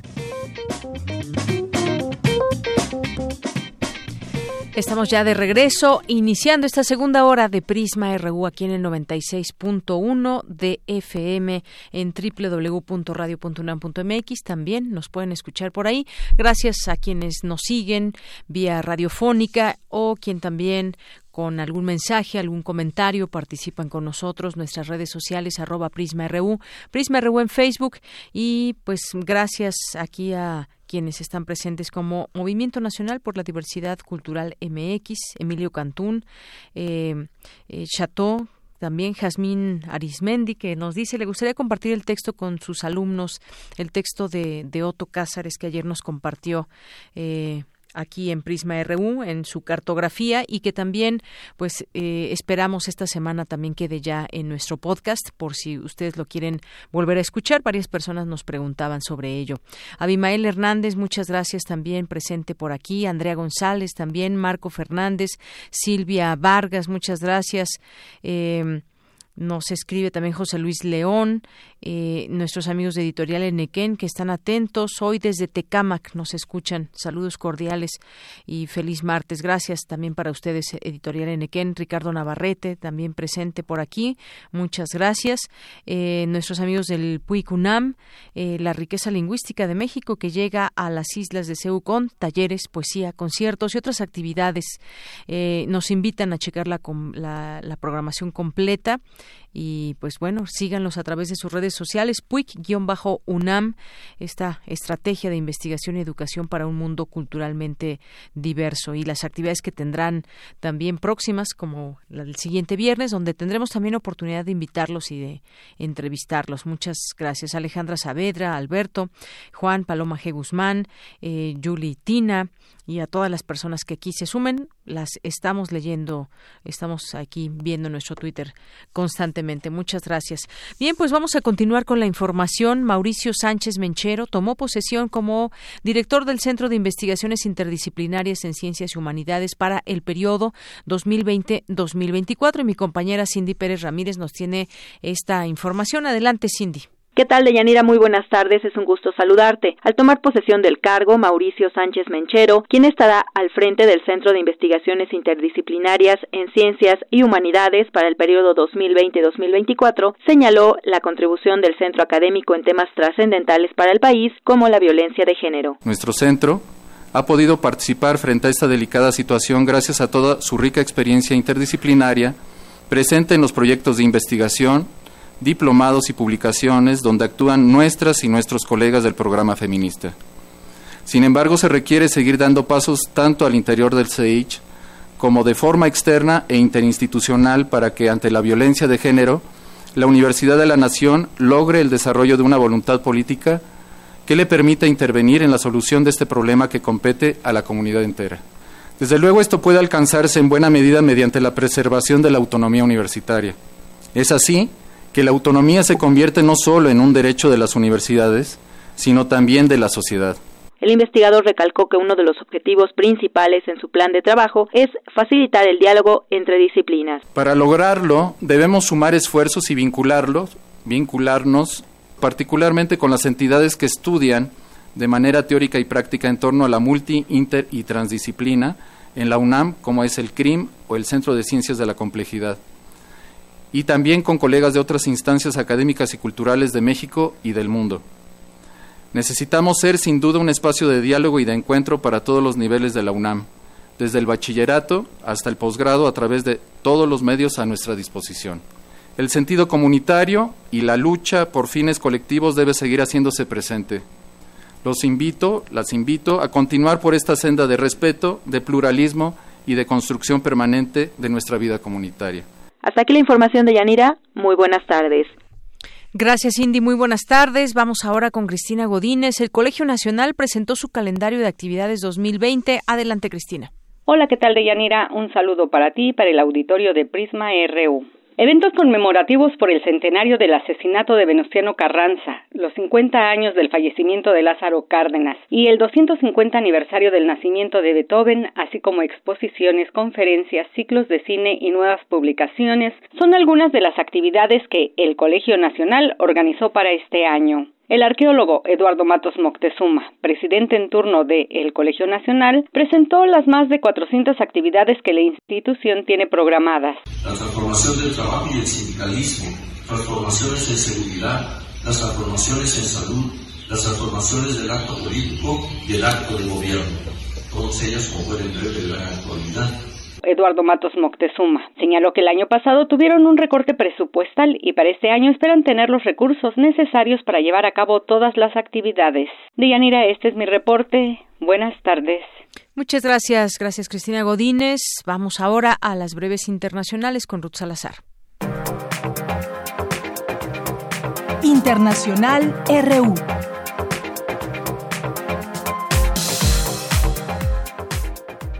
Estados Unidos sancionó a Rosneft Trading, una empresa subsidiaria de la petrolera rusa, por hacer negocios con Venezuela en el marco de la ofensiva para aumentar la presión sobre Nicolás Maduro. España recaudará cerca de mil millones de euros al año gracias al nuevo impuesto a los gigantes de Internet. Pero, como ya hizo Francia, retrasará su aplicación hasta finales de año entre amenazas de Estados Unidos de represalias arancelarias. El juicio por corrupción en contra del primer ministro israelí Benjamin Netanyahu comenzará el próximo 17 de marzo, dos semanas después de que los israelíes se dirijan a las urnas por tercera ocasión en menos de un año para elegir la composición del Parlamento el banco HSBC anunció una reestructuración que causará la supresión de 35 mil empleos en los próximos tres años. La entidad bancaria británica que opera en 64 países no ha especificado cuáles serán los más afectados. Siete personas muertas y once más heridas dejó la explosión de un vehículo de servicio público en movimiento en una carretera del suroeste de Colombia, que atraviesa una conflictiva región estratégica para el narcotráfico, cuyo control se disputan los grupos armados ilegales. Tras la creciente tensión entre el Fondo Monetario Internacional y el gobierno argentino, una comisión del organismo se encuentra en Buenos Aires revisando indicadores y negociando la deuda para una postergación del pago. El mandatario Alberto Fernández respaldó la propuesta de su vicepresidenta Cristina Fernández frente al Consejo del FMI, quien había solicitado una quita de la deuda. Porque tu opinión es importante, síguenos en nuestras redes sociales, en Facebook como Prisma RU y en Twitter como arroba PrismaRU. Queremos escuchar tu voz. Nuestro teléfono en cabina es 55 36 43 39. Bien, pues ya estamos aquí en Prisma RU como los últimos cuatro martes para hablarles no solamente de este proyecto de Vindictas, del cual ya les hemos hablado en su parte literaria, sino para hablar también en específico de las, de las autoras de estos libros y las prologuistas también que nos han hecho el favor de acompañarnos aquí cada martes. Y en esta ocasión vamos a hablar del libro de la China Mendoza, de María Luisa Mendoza, de, de ausencia. Y quien ha hecho la introducción es Jasmina Barrera, que está aquí con nosotros en el programa. ¿Cómo estás, Muchísimas gracias, muy contenta de estar acá. Qué bueno. Y como explicaba también hace un momento que, que escuchábamos a Socorro Venegas y hace unos días estuvo también aquí en Cultura con Tamara para platicarnos de este proyecto y, y, hablaba o nos decía también sobre pues las autoras jóvenes que han sido parte también de este proyecto haciendo estas introducciones pero que también tienen una una carrera y pues están ligadas íntimamente con las letras y yo quiero platicar hoy con eh, Jasmina Barrera que es escritora y editora es socia fundadora de edición Antílope, fue becaria de la Fundación para las Letras Mexicanas en el área de ensayo. Su libro de ensayo es Cuerpo Extraño, ganó el premio Latin American Voices, estudió la maestría en escritura creativa en español con el apoyo de la beca Fulbright y su libro de ensayos Cuaderno de Faros fue publicado por Tierra Adentro también. Y bueno, ella nos acompaña hoy para hablar justamente de este libro, uno de la de la colección de Vindictas de María Luisa Mendoza. Pues bienvenida y cuéntanos, por favor, eh, un poco sobre el personaje también y cuál fue tu acercamiento a, la China Mendoza, cómo fue ese acercamiento, pues a ella que cuentas una experiencia muy bonita al inicio del, del, libro, en la introducción, pero también a su trabajo. Sí, eh, pues yo conocí antes a la China, eh, antes que leer sus libros. Yo vivo en la colonia San Miguel Chapultepec, acá en la Ciudad de México, y era casi vecina de la China. En la colonia San Miguel Chapultepec hay un grupo de vecinas eh, muy importante que todo el tiempo está tratando de cuidar el entorno, el patrimonio. Em, pues sí, el paisaje que puede dar un árbol como Exacto, sí. Y bueno, estas, estas vecinas que además eh, hay de todo, pero en esa colonia también vivió vivieron mis bisabuelos, vivió mi abuela y muchas personas de la generación de mi abuela eh, todavía son vecinas y todavía están involucradas en esta lucha. Estas personas me presentaron a la China en algún momento en que estaban eh, pues luchando porque no se tirara un árbol que estaba en el predio junto a su casa. Ella vivía desde hacía mucho tiempo en una casa muy hermosa y junto había un terreno vacío donde había una jacaranda inmensa. Eh, y ella había luchado mucho porque no se tirara esa jacaranda. Querían construir ahí un edificio de manera ilegal, además, para especular con. Claro, que casi no se da eso de pronto en la ciudad. No, bueno, Nos quieren quitar nuestras bellezas de árboles para para construir Así es. edificios. Y ahí la conocí, era un personaje fascinante, una mujer brillante con un súper sentido del humor, eh, muy cariñosa además, muy encantadora. Eh, y lo poco que la conocí, bueno, pues me fascinó. Eh, ahí quise empezar a buscar su trabajo, pero no era fácil, no era fácil encontrar sus libros.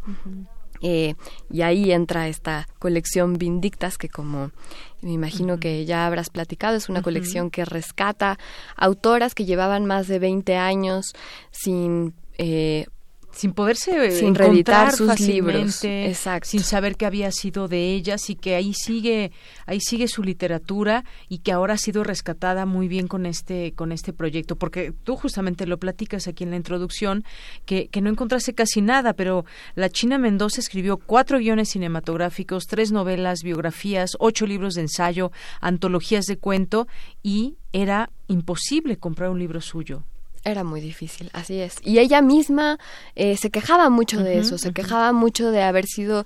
Ella fue periodista y en el gremio de los periodistas fue muy apreciada, fue muy querida, pero ella decía que en el gremio de los escritores la habían olvidado y que la habían hecho de lado. Eh, Pese a que era su gran amor la literatura. Pese a que la literatura era su gran amor, así es. Así es. Y, bueno, también en este, en este sentido, vamos a ir entrando al libro, de qué trata de ausencia, porque justamente, y también lo, lo dices muy bien en, el, en la introducción, las librerías están inundadas de pronto de novelas que narran un sinnúmero de fantasías masculinas de todo tipo, pero hay pocas como esta de ausencia, eh, que trata justamente de pues de las aventuras de ausencia Bautista Lumbres. Así es. Eh, bueno, es una novela, se podría clasificar como novela de aventuras. Eh, tiene eh, una peculiaridad muy grande en el lenguaje, porque yo creo que la gran riqueza de esta novela, entre otras cosas, está en el lenguaje. Es una novela barroca que está llena de, de, frases deliciosas, de frases que tienen sensación como de ser antiguas. Exacto, como de las que usaban nuestras abuelas, por ejemplo, ¿no? para describir las cosas y los momentos intensos y todas estas aventuras que tenía este personaje. ¿Qué más? y este lenguaje barroco, pues, se deleita mucho en las texturas en la comida, por ejemplo, en, em, en los, los vestidos, en los detalles, en el placer. Es una novela, yo diría, dedicada al gozo y al placer, una novela eh, que podría haber escrito Rabelais, creo que dice, dije por ahí en algún momento, si, si hubiera sido mujer, una novela muy, muy sensual también, muy sexual también, eh, y que narra este tipo de fantasías eh, sexuales donde la mujer tiene un protagonismo fundamental, ¿no? Donde, donde ella es la gozadora, ¿no? Y tiene ese poder, eh, sí. Y no tiene remordimientos.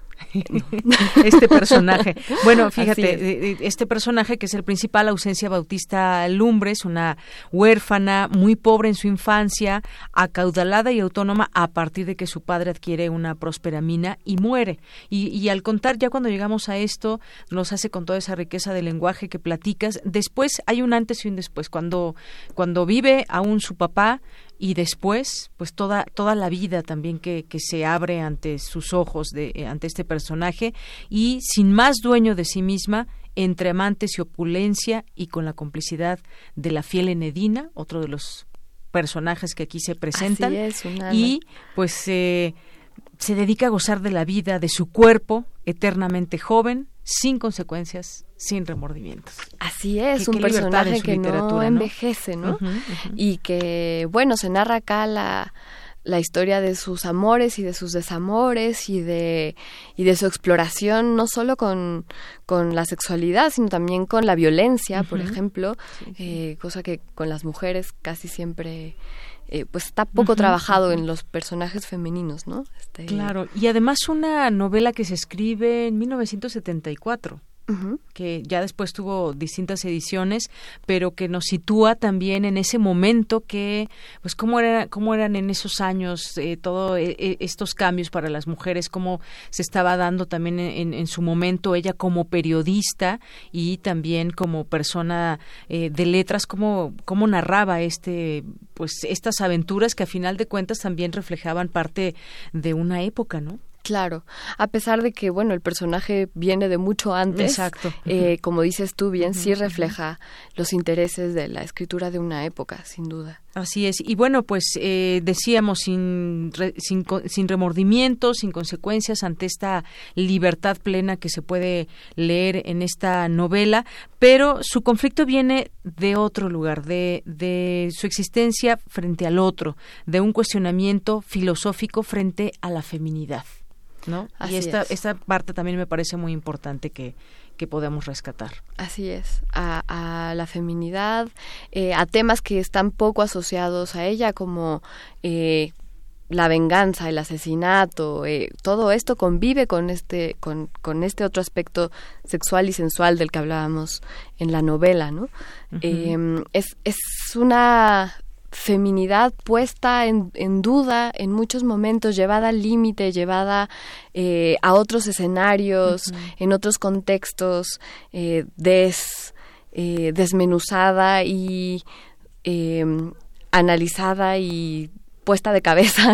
Así es, y que todo esto que les estamos eh, platicando aquí, Jasmina Barrera y yo, sobre esta, esta novela de ausencia de la China Mendoza, pues tienen que leerlo para que, para que justamente se permente este, de este lenguaje que ella utiliza para describir eh, momentos, para describir situaciones e incluso también, eh, pues específicamente objetos también, en la manera en cómo lo describe, me parece que está ahí justamente el punto de esta riqueza, además de la propia historia, por supuesto, de los personajes que además están también muy bien definidos, con una seguridad que se presenta a esta mujer ausencia, ¿no? Sí, es un personaje similar a, a personajes de Stendhal, de pronto a Don Juan, de pronto a, personajes que, que, son referentes masculinos en realidad, sin dejar de ser, eh, entre comillas, femenina, ¿no? Como Exactamente. Sí, de verlo desde esa, desde esa, pues desde ese volcán que tenía ella para escribir y para sentir y para gozar la vida también, porque fue una, una mujer eh, introspectiva, pero a la, ver, a la vez también muy extrovertida en muy, su forma muy apasionada de, la vida, de la literatura, de de sí todo. Bueno, pues este es uno de los libros también de esta colección de Vindictas que les sugerimos que lean, que lo pueden encontrar también ya en muchos sitios. Ya no está tan difícil como en el momento que tú intentaste buscar eh, sus libros, su literatura. Ya ahora se puede encontrar. Sí, estamos muy, muy felices Bueno, pues recuerden, de ausencia de María Luisa Mendoza, que se puede pues eh, encontrar en las librerías de la UNAM, en otras eh, librerías también eh, muy famosas que podemos encontrar en distintos lugares de la Ciudad de México. Y hoy, pues recordarles, ya lo hemos hecho a lo largo de este programa, pero una vez más lo hacemos hoy, se va a presentar también este proyecto ahí en el Centro Cultural Universitario a las 7 de la noche. Se va a celebrar su reedición, su reedición, ¿no? Que es todo, todo un logro, yo siento, de, de Ave Barrera y de Socorro Venegas, que, bueno, lo han hecho maravillosamente. Y también quisiera yo recomendarles eh, los otros libros que también son son maravillosos, son muy variados, además van desde la autobiografía hasta la novela más tradicional.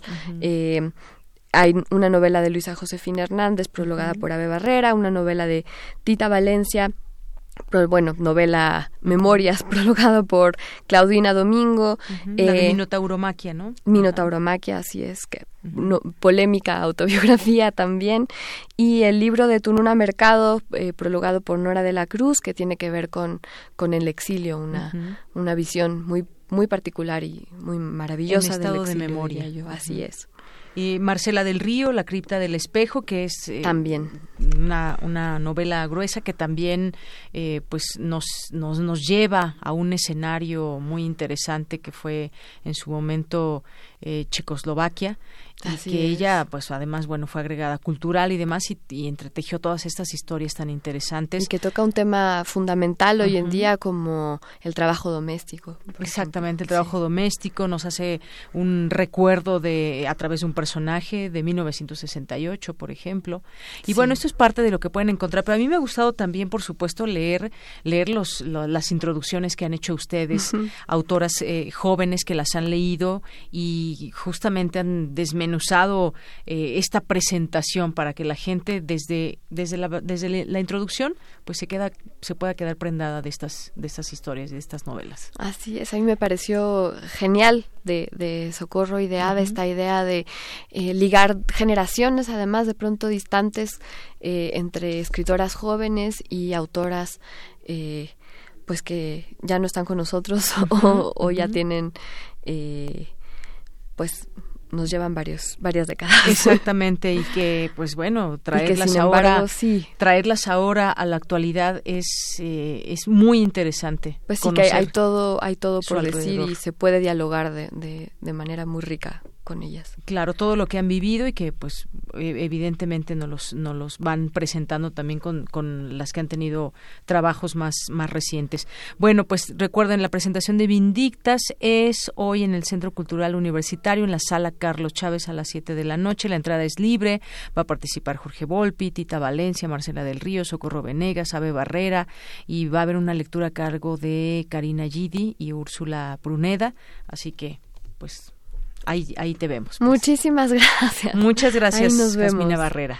No se lo pierdan. Claro que sí, claro que no nos los perdemos, más bien. Y sobre todo los libros, yo creo que darle la lectura es eso. Se presentan hoy y demás, pero pues lo importante es que realmente les hagamos honor leyéndolas. Muchas gracias. Muchísimas gracias. Continuamos. Porque tu opinión es importante, síguenos en nuestras redes sociales, en Facebook como Prisma RU y en Twitter como arroba PrismaRU.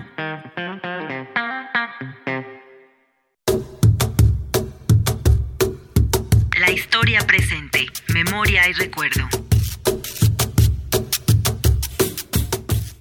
Soy Eder Gallegos, historiador naval y militar. Durante la Guerra de Reforma, los partidarios de Benito Juárez se basaron en guardias nacionales terrestres y guardias nacionales de marina para luchar contra las tropas conservadoras con el triunfo de los liberales en 1859 es cuando finalmente se crea un segundo ejército mexicano basado en las estructuras liberales. Este ejército liberal habría de ser el que pelearía durante la segunda intervención francesa de 1862 y que continuaría durante el periodo porfiriano. El ejército porfiriano, basado en una tecnología militar extraída de Europa, conocida por los historiadores como una revolución militar, como pueden encontrar en la revista Diacronías de Palabra de Clio, es que finalmente se moderniza y crea una estructura basada en los sistemas europeos, francés y prusiano.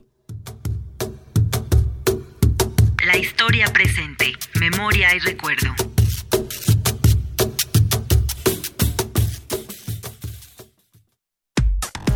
Relatamos al mundo. Relatamos al mundo. Dos de la tarde con 33 minutos en los temas nacionales. Trasladarán a Emilio Lozoya a Madrid para estar cerca de la Audiencia Nacional. Instituciones penitenciarias decidió que el exdirector general de Pemex, Emilio Lozoya, se ha trasladado en una, de una cárcel de Málaga a otra de Madrid por cuestiones administrativas, según dieron a conocer eh, a Europa Press fuentes de este caso, que siguen este caso. La fecha de traslado aún no se ha cerrado, pero la decisión se ha adoptado por cuestiones de cercanía a la Audiencia Nacional, el órgano judicial competente para decidir sobre la orden de extradición emitida por las autoridades mexicanas. Bueno, pues este caso que apenas pues dará luz a muchas cosas, sobre todo a la, a la declaración que él haga en su momento y de lo cual pues podrían derivar muchas otras cosas. Bueno, pues parte de los temas nacionales que hoy se pueden destacar, además de lo que ya platicábamos y que pues habrá que seguir de cerca el tema de la actuación de las autoridades en un caso como el de el de Fátima, esta pequeña eh, y que dábamos cuenta hace unos momentos a través de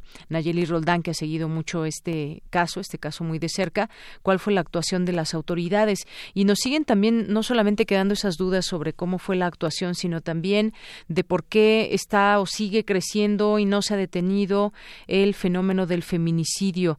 Y bueno, pues podríamos dar algunas respuestas como entre ellas que pues eh, la impunidad y la falta de acceso a la justicia de manera eh, pronta, de manera en que realmente se investigue en cada uno de estos casos, pues no ha sido no ha sido la mejor y ahora nos encontramos en una situación también que de pronto explota con se agolpan distintos casos específicos y habrá que seguirlos tomando en cuenta y seguir en este tema, hablando, debatiendo, investigando, por supuesto. Continuamos. Queremos escuchar tu voz. Nuestro teléfono en cabina es 55 36 43 39. Bueno, pues ya nos visitan aquí los poetas errantes. Es martes y no puede faltar su visita. Bueno, hoy Leslie y Pablo Castro nos acompañan el día de hoy. ¿Cómo están? Muy buenas tardes. Bien, buenas tardes, Yanira. Pues platíquenos hoy qué nos van a presentar, qué vamos a escuchar. Bien, la cápsula se llama Expediente 1431 es la experiencia de, de una mujer adolescente después de intentar suicidarse. Entonces, bueno, no sé, escucharla. Vamos a escucharla. ¿Algo que quieres comentar antes, Pablo? Sí, que Leslie tiene toda, toda mi admiración como guionista porque ella siempre toca temas de los que nadie habla. Entonces, para mí es siempre un gran hallazgo escucharla y leerla. Muy bien, pues vamos a escucharla y regresamos a platicar un ratito. Poeta soy, errado voy, buscando sonido que deja la voz. Corazón,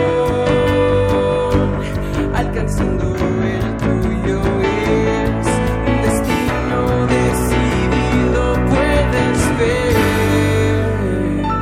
Poetas errantes.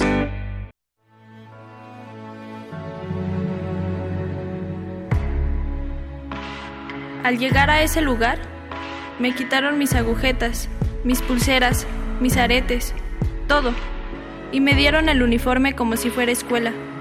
Estaba muy nerviosa, no sabía qué sería de mí al cruzar esa puerta. Después me llevaron a mi zona asignada. Mis padres lloraban conmigo. Me sentí vacía. Ya no los volví a ver por el resto del día.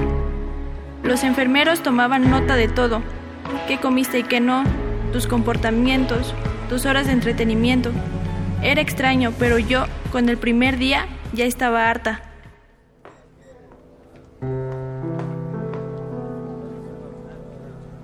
Llegó mi primer fin de semana dentro de ese psiquiátrico. Mané, estarás en el cuarto de pensar. Pasa a tu cama. El cuarto de pensar es quedarte en tu colchón, sola, sin tener contacto con las demás niñas de ese hospital. Comía adentro y el resto del tiempo era solo pensar. ¿Qué estarán haciendo ahora? ¿Por qué tuve que llegar aquí? ¿Por qué tomé esa decisión? ¿Mi padre estará bien? ¿Mi mamá? ¿Mis hermanas?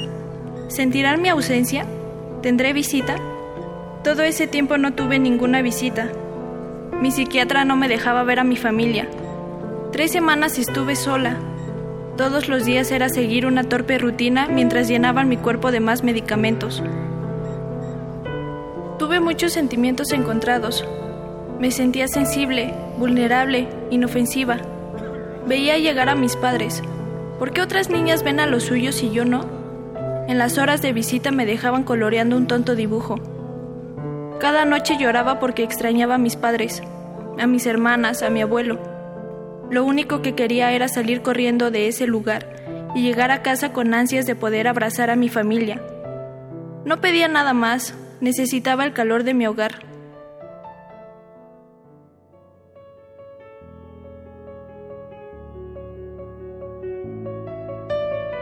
Dame, llama invisible, espada fría, tu persistente cólera, para acabar con todo. Oh mundo seco, arde en la soledad que nos deshace, para acabar con todo. Oh mundo seco, para acabar con todo.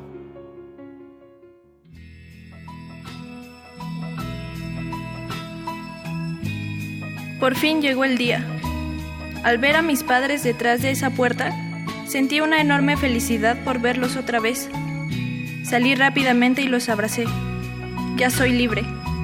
Muchas veces necesité un abrazo y no hubo quien me lo diera, pero gracias a lo que viví en el hospital psiquiátrico, aprendí a valorar lo que tengo afuera, a mi familia y a mí. Eso es lo mejor que puedo hacer ahora. Sé libre, muchachita valiente. Sé libre, como la paloma blanca con sus alas abiertas de par en par que va volando por el cielo azul. Sé libre como el fuego, como el colibrí, como el girasol, la mariposa y el globo aerostático que sube y sube tratando de tocar el sol.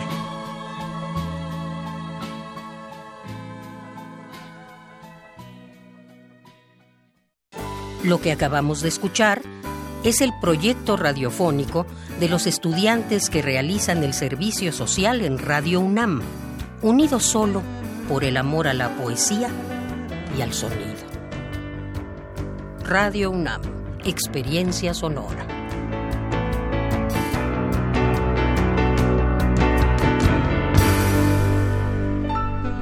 Pues historias que nos vienen a presentar y muchas gracias por esta, trabajo que nos presentan este martes. Bueno, pues, ¿qué hay próximo? Cuéntenos. Claro, Deyanira. Eh, próximo ya tenemos la función, que es la función de bolero de Héctor Mendoza. este jueves 27 de febrero a las 4 de la tarde, que por cierto, la obra está cumpliendo 40 años desde su estreno y justamente se estrenó aquí en Radio UNAM, en la sala Julián Carrillo, que también ahí nos vamos a presentar.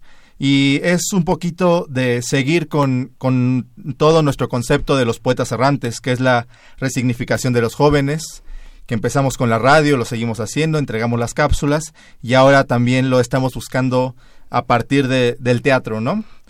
Y un poquito la temática de la obra es que, como sabes, cada vez el mundo se hace más intolerante a todo, ¿no? Sobre todo a las personas y qué decir de a los seres queridos.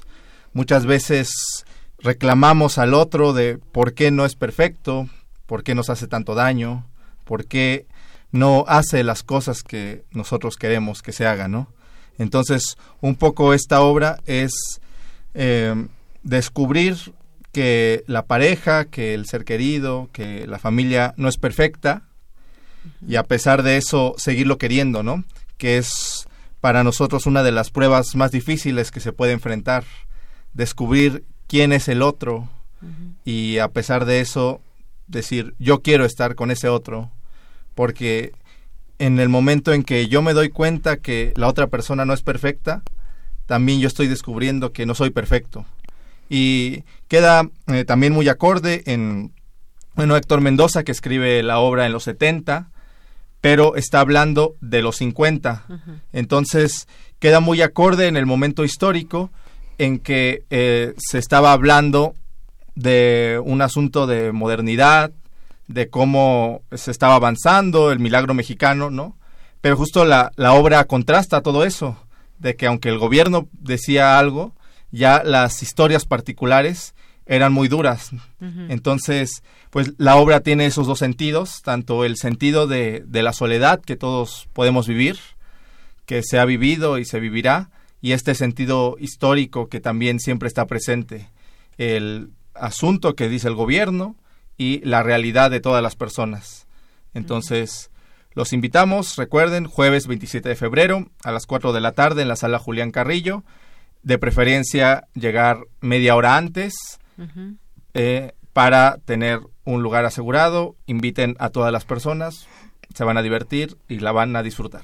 Muy bien. Bueno, pues si que quieren conocer ustedes que ya han escuchado esos trabajos a través de a través de este espacio de los poetas errantes, pueden conocer también este otro trabajo que presentarán el próximo jueves 27 de febrero a las 4 de la tarde aquí en la sala Julián Carrillo. Así que pues corran la voz para que puedan disfrutar también de este de este trabajo. ¿Algo más, Leslie, que quieras comentar? Um, bueno, este guion se lo quiero dedicar uh -huh. a una de mis hermanas. Uh -huh.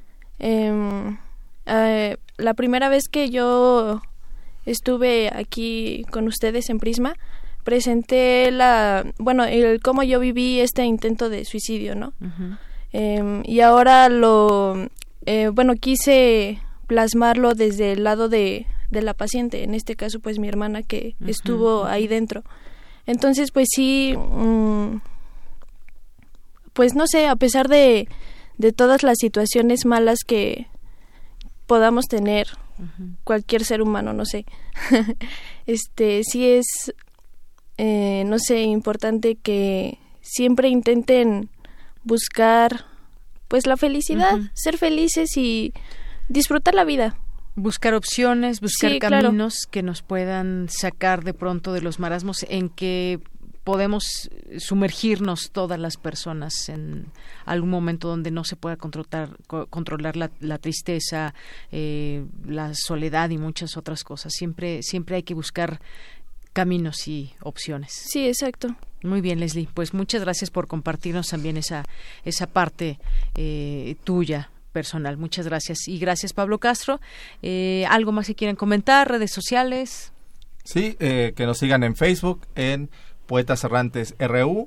Ahí cada semana subimos cápsulas, uh -huh. eh, también eh, eh, subimos fragmentos de poesía, entonces uh -huh. también les va a gustar el contenido de nuestras redes sociales. Muy bien, Poetas Errantes, así los encuentran. Pues muchas gracias, Leslie y Pablo. Gracias. Gracias a ti, Deyanira. Nos escuchamos el siguiente martes y el jueves su obra.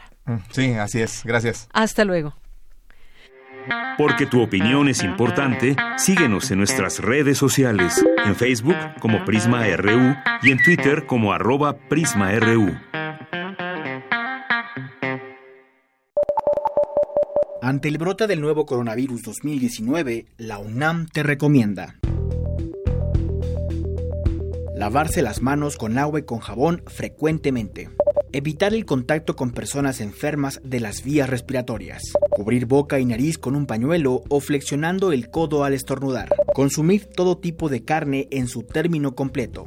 Hasta el momento, no se ha confirmado el agente portador ni el mecanismo de transmisión por parte de las autoridades sanitarias. Si vas a realizar un viaje al extranjero, consulta la Clínica de Atención Preventiva del Viajero de la UNAM con tres o cuatro semanas de anticipación para conocer las medidas sanitarias pertinentes.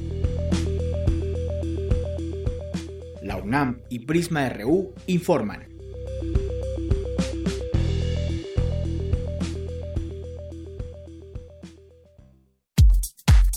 Prisma RU. Relatamos al mundo.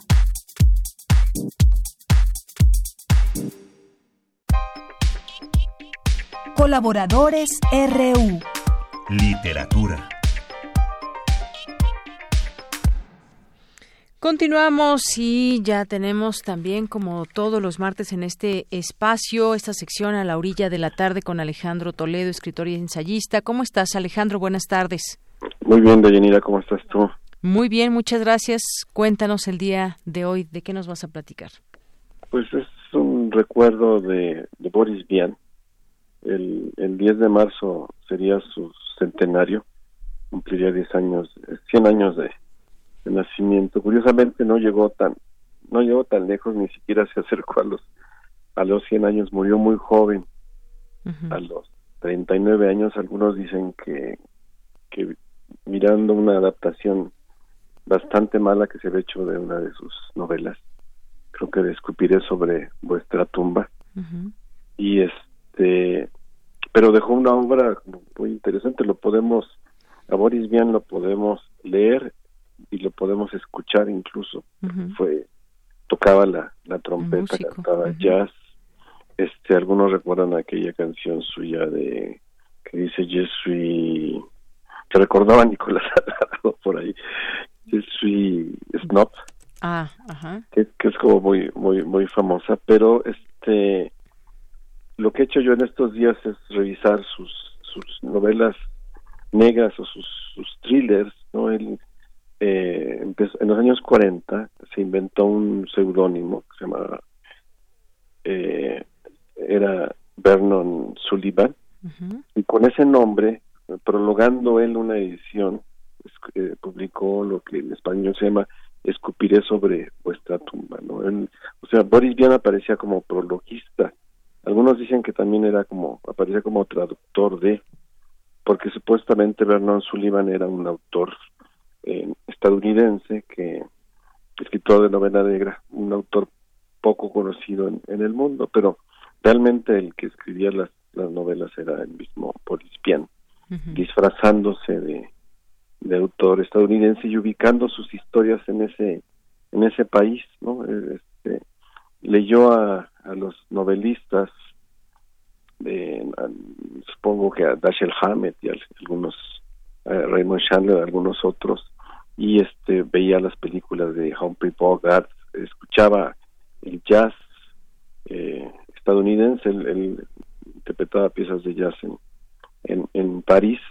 Entonces a partir de estas inspiraciones se le ocurrió disfrazarse de, novelista eh, de, de novela negra y publicó en 46 eh, su primer libro en este en este sentido que es Escupiré sobre vuestra tumba que fue un gran éxito comercial no acreditado el libro a este a Vernon Sullivan pero también fue un gran un gran escándalo eh, la novela tiene como pasajes como muy bueno es es, es muy erótica es muy eh, explícita digamos.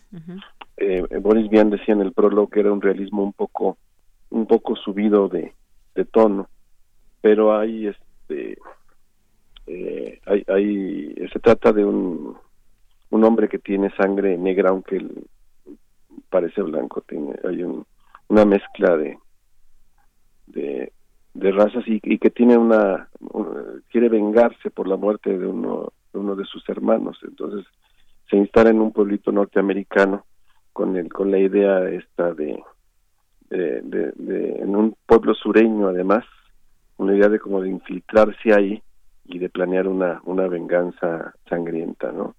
Y este, en las, en las varias novelas que tiene Boris Vian, los personajes, con este atribuidas a Vernon Sullivan, eh, se trata de jóvenes, de adolescentes en algunos casos, de jóvenes de veintitantos años. Y este, en todas hay como mucha acción, hay muchos golpes, mucho, hay balazos, hay este, violaciones. Entonces es, es una combinación como muy muy explosiva y muy este sui generis, digamos, ¿no? Esa era su manera de recrear la novela negra, ¿no? Incluso la, la, primera, Escupiré sobre vuestra tumba, tuvo algún proceso por ultraje a la moral y a las buenas costumbres. Yo creo que le generó como más ventas porque a partir de, de sus éxitos como, como novelista negro, como novelista de, de thrillers, él este, se dedicó de lleno a la, a la literatura, ¿no? Y además los títulos son muy son muy chistosos, son muy curiosos, ¿no? El primero este escupiré sobre vuestra tumba. Eh, las traducciones que tenemos son al, al español eh, ibérico, peninsular, ¿no? Sí. Entonces este, están llenas de, de palabras, digamos. De palabras como de, de Madrid o que nosotros tenemos que, que interpretar. A, que nos dan otro sentido a veces. Pues, pero no molestan del todo, ¿eh? Porque se, vuelven también como, un poco parte del, del juego novelístico, ¿no? Entonces sería difícil pensar en escupiré sobre vuestra tumba, decirla que escupiré sobre tu tumba sería o sobre sus tumbas, alguna cosa así, ¿no? Hay otro que se llama con las mujeres no hay manera y uno más de los tres que tengo ahora que se llama que se mueran que se mueran los feos, ¿no? Comparten esta estos, estos pasajes violentos en, los en los tres casos los hay los, se ubican en pueblos distintos o en ciudades distintas en, en Estados Unidos por ejemplo que se mueran los feos está en, se ubican en los en Los Ángeles. Eh, es la historia de un tipo que es muy muy guapo y que rechaza a las mujeres porque tiene esa esa posibilidad digamos no de, ser muy asediado. Con las mujeres no hay manera también hay, un, un, asunto ahí de de, de, juventud de, drogas de este una, banda de, mujeres este, que, que, están sembrando droga en un pueblo allí que están infiltrándose con las familias acomodadas para crear adicciones etcétera no entonces todo este cóctel pues, supongo que en los años 40 y en, Francia fue a la vez que explosivo como muy como muy atractivo no entonces habría que pensar que, leer los libros, sobre todo el primero, escupir sobre vuestra toma es meterse como en un en un territorio oscuro. Este el que lo haga, el que vaya a estos libros como que si tiene la, la sensibilidad, digamos, que tenemos ahora en cuanto al, al asunto de, de la violencia contra las mujeres, pues va a encontrar este mucho de eso aquí, ¿no? Por ejemplo, hay un pronto un prostíbulo con niñas de 10 o 11 años, cosas así. Entonces es, es, un, es una escritura muy ruda, digamos, ¿no? Era una caricatura del, del thriller eh, norteamericano, pero lo hace con, con, con, virulencia, digamos, con, con, cierta carga de, de, violencia que uno, uno debe entender y situar en su, en su contexto, ¿no? Así es. Bueno, pues ahí están algunos libros que podemos leer de Boris Vian, este autor francés que nos dices que, pues bueno, tenía un seudónimo. Eh, tenía muchos seudónimos. ¿eh? entre ellos el de Vernon Sullivan, ¿no? Que, el, entre ellos el de Vernon Sullivan. Usaba mucho el seudónimo. Era como muy, además polifacético, porque tocaba tocaba la trompeta, tenía grupos, formó grupos artísticos, este, cantaba, este, hacía teatro. Y todo eso sí, dramaturgo, músico. Sí, y además, bueno, y, y, solo vivió 39 sí, años. Sí, es lo que nos, nos decías hace un momento y pues bueno, yo creo que en este sentido hubiera tenido una gran posibilidad de seguir publicando eh, pues novelas o, haciendo música. 39 años tenía cuando murió. Sí, este, y cumpliría 100 años este próximo 10 de marzo, que está, digo, quedó muy lejos de, de llegar a los 100 años, pero este, pues sus, sus libros están ahí, ¿no? Esta es solo una faceta, la de el thriller, este hace, aquí a, la, a mi oficina de pronto llega un exalumno que, que ahora vende libros de viejo y un día me llegó con varios de la colección novela negra de, de libro amigo de Bruguera y los que me llamaron la atención fueron quizá por sus títulos tan atractivos no con las mujeres no hay manera y que se moran los feos este, dos que traía de de Boris Vian. Entonces esa fue como mi, mi iniciación al, autor.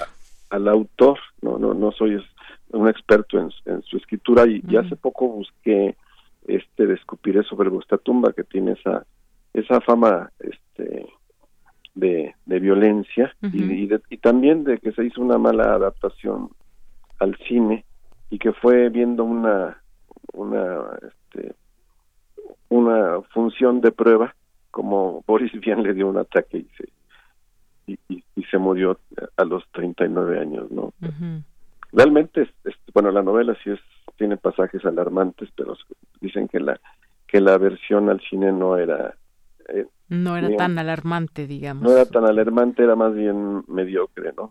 Pues quizá eso fue lo que lo que le, este lo que lo llevó a, morir y terminó escupiendo sobre sobre su propia tumba, digamos, ¿no? Pues es un personaje atractivo realmente, ¿vale? Lo puede uno ver, lo puede uno ver, oír y leer. Muy bien.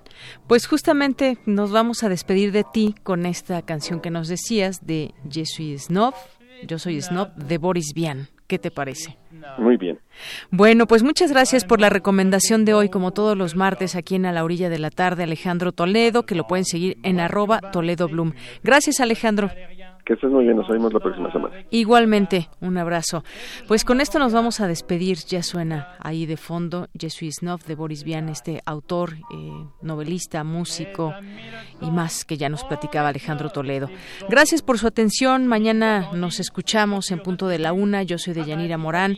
A nombre de todo el equipo, gracias. Buenas tardes, buen provecho y nos quedamos con esta canción. Et un très joli petit mouchoir. Je vais au cinéma voir des films suédois et j'entre au bistrot pour boire du whisky à gogo. J'ai pas mal au foie, personne fait plus ça. J'ai un ulcère, c'est moins banal et plus cher. Je suis snob, foutrement snob. Je m'appelle Patrick, mais on dit Bob. Je fais du cheval tous les matins car j'adore l'odeur du crottin. Je ne fréquente que des baronnes, au nom comme des trombones. Je suis snob, excessivement snob. Et quand je fais l'amour, c'est à poil dans la cour. On se réunit avec les amis tous les mercredis pour faire des snobismes partis. Il y a du coca, on déteste ça, et du camembert qu'on mange à la petite cuillère. Mon appartement est vraiment charmant, je me chauffe au diamant, on ne peut rien rêver de plus fumant. J'avais la télé, mais ça m'ennuyait, je l'ai retournée. De l'autre côté, c'est passionnant, je. Encore plus snob que tout à l'heure.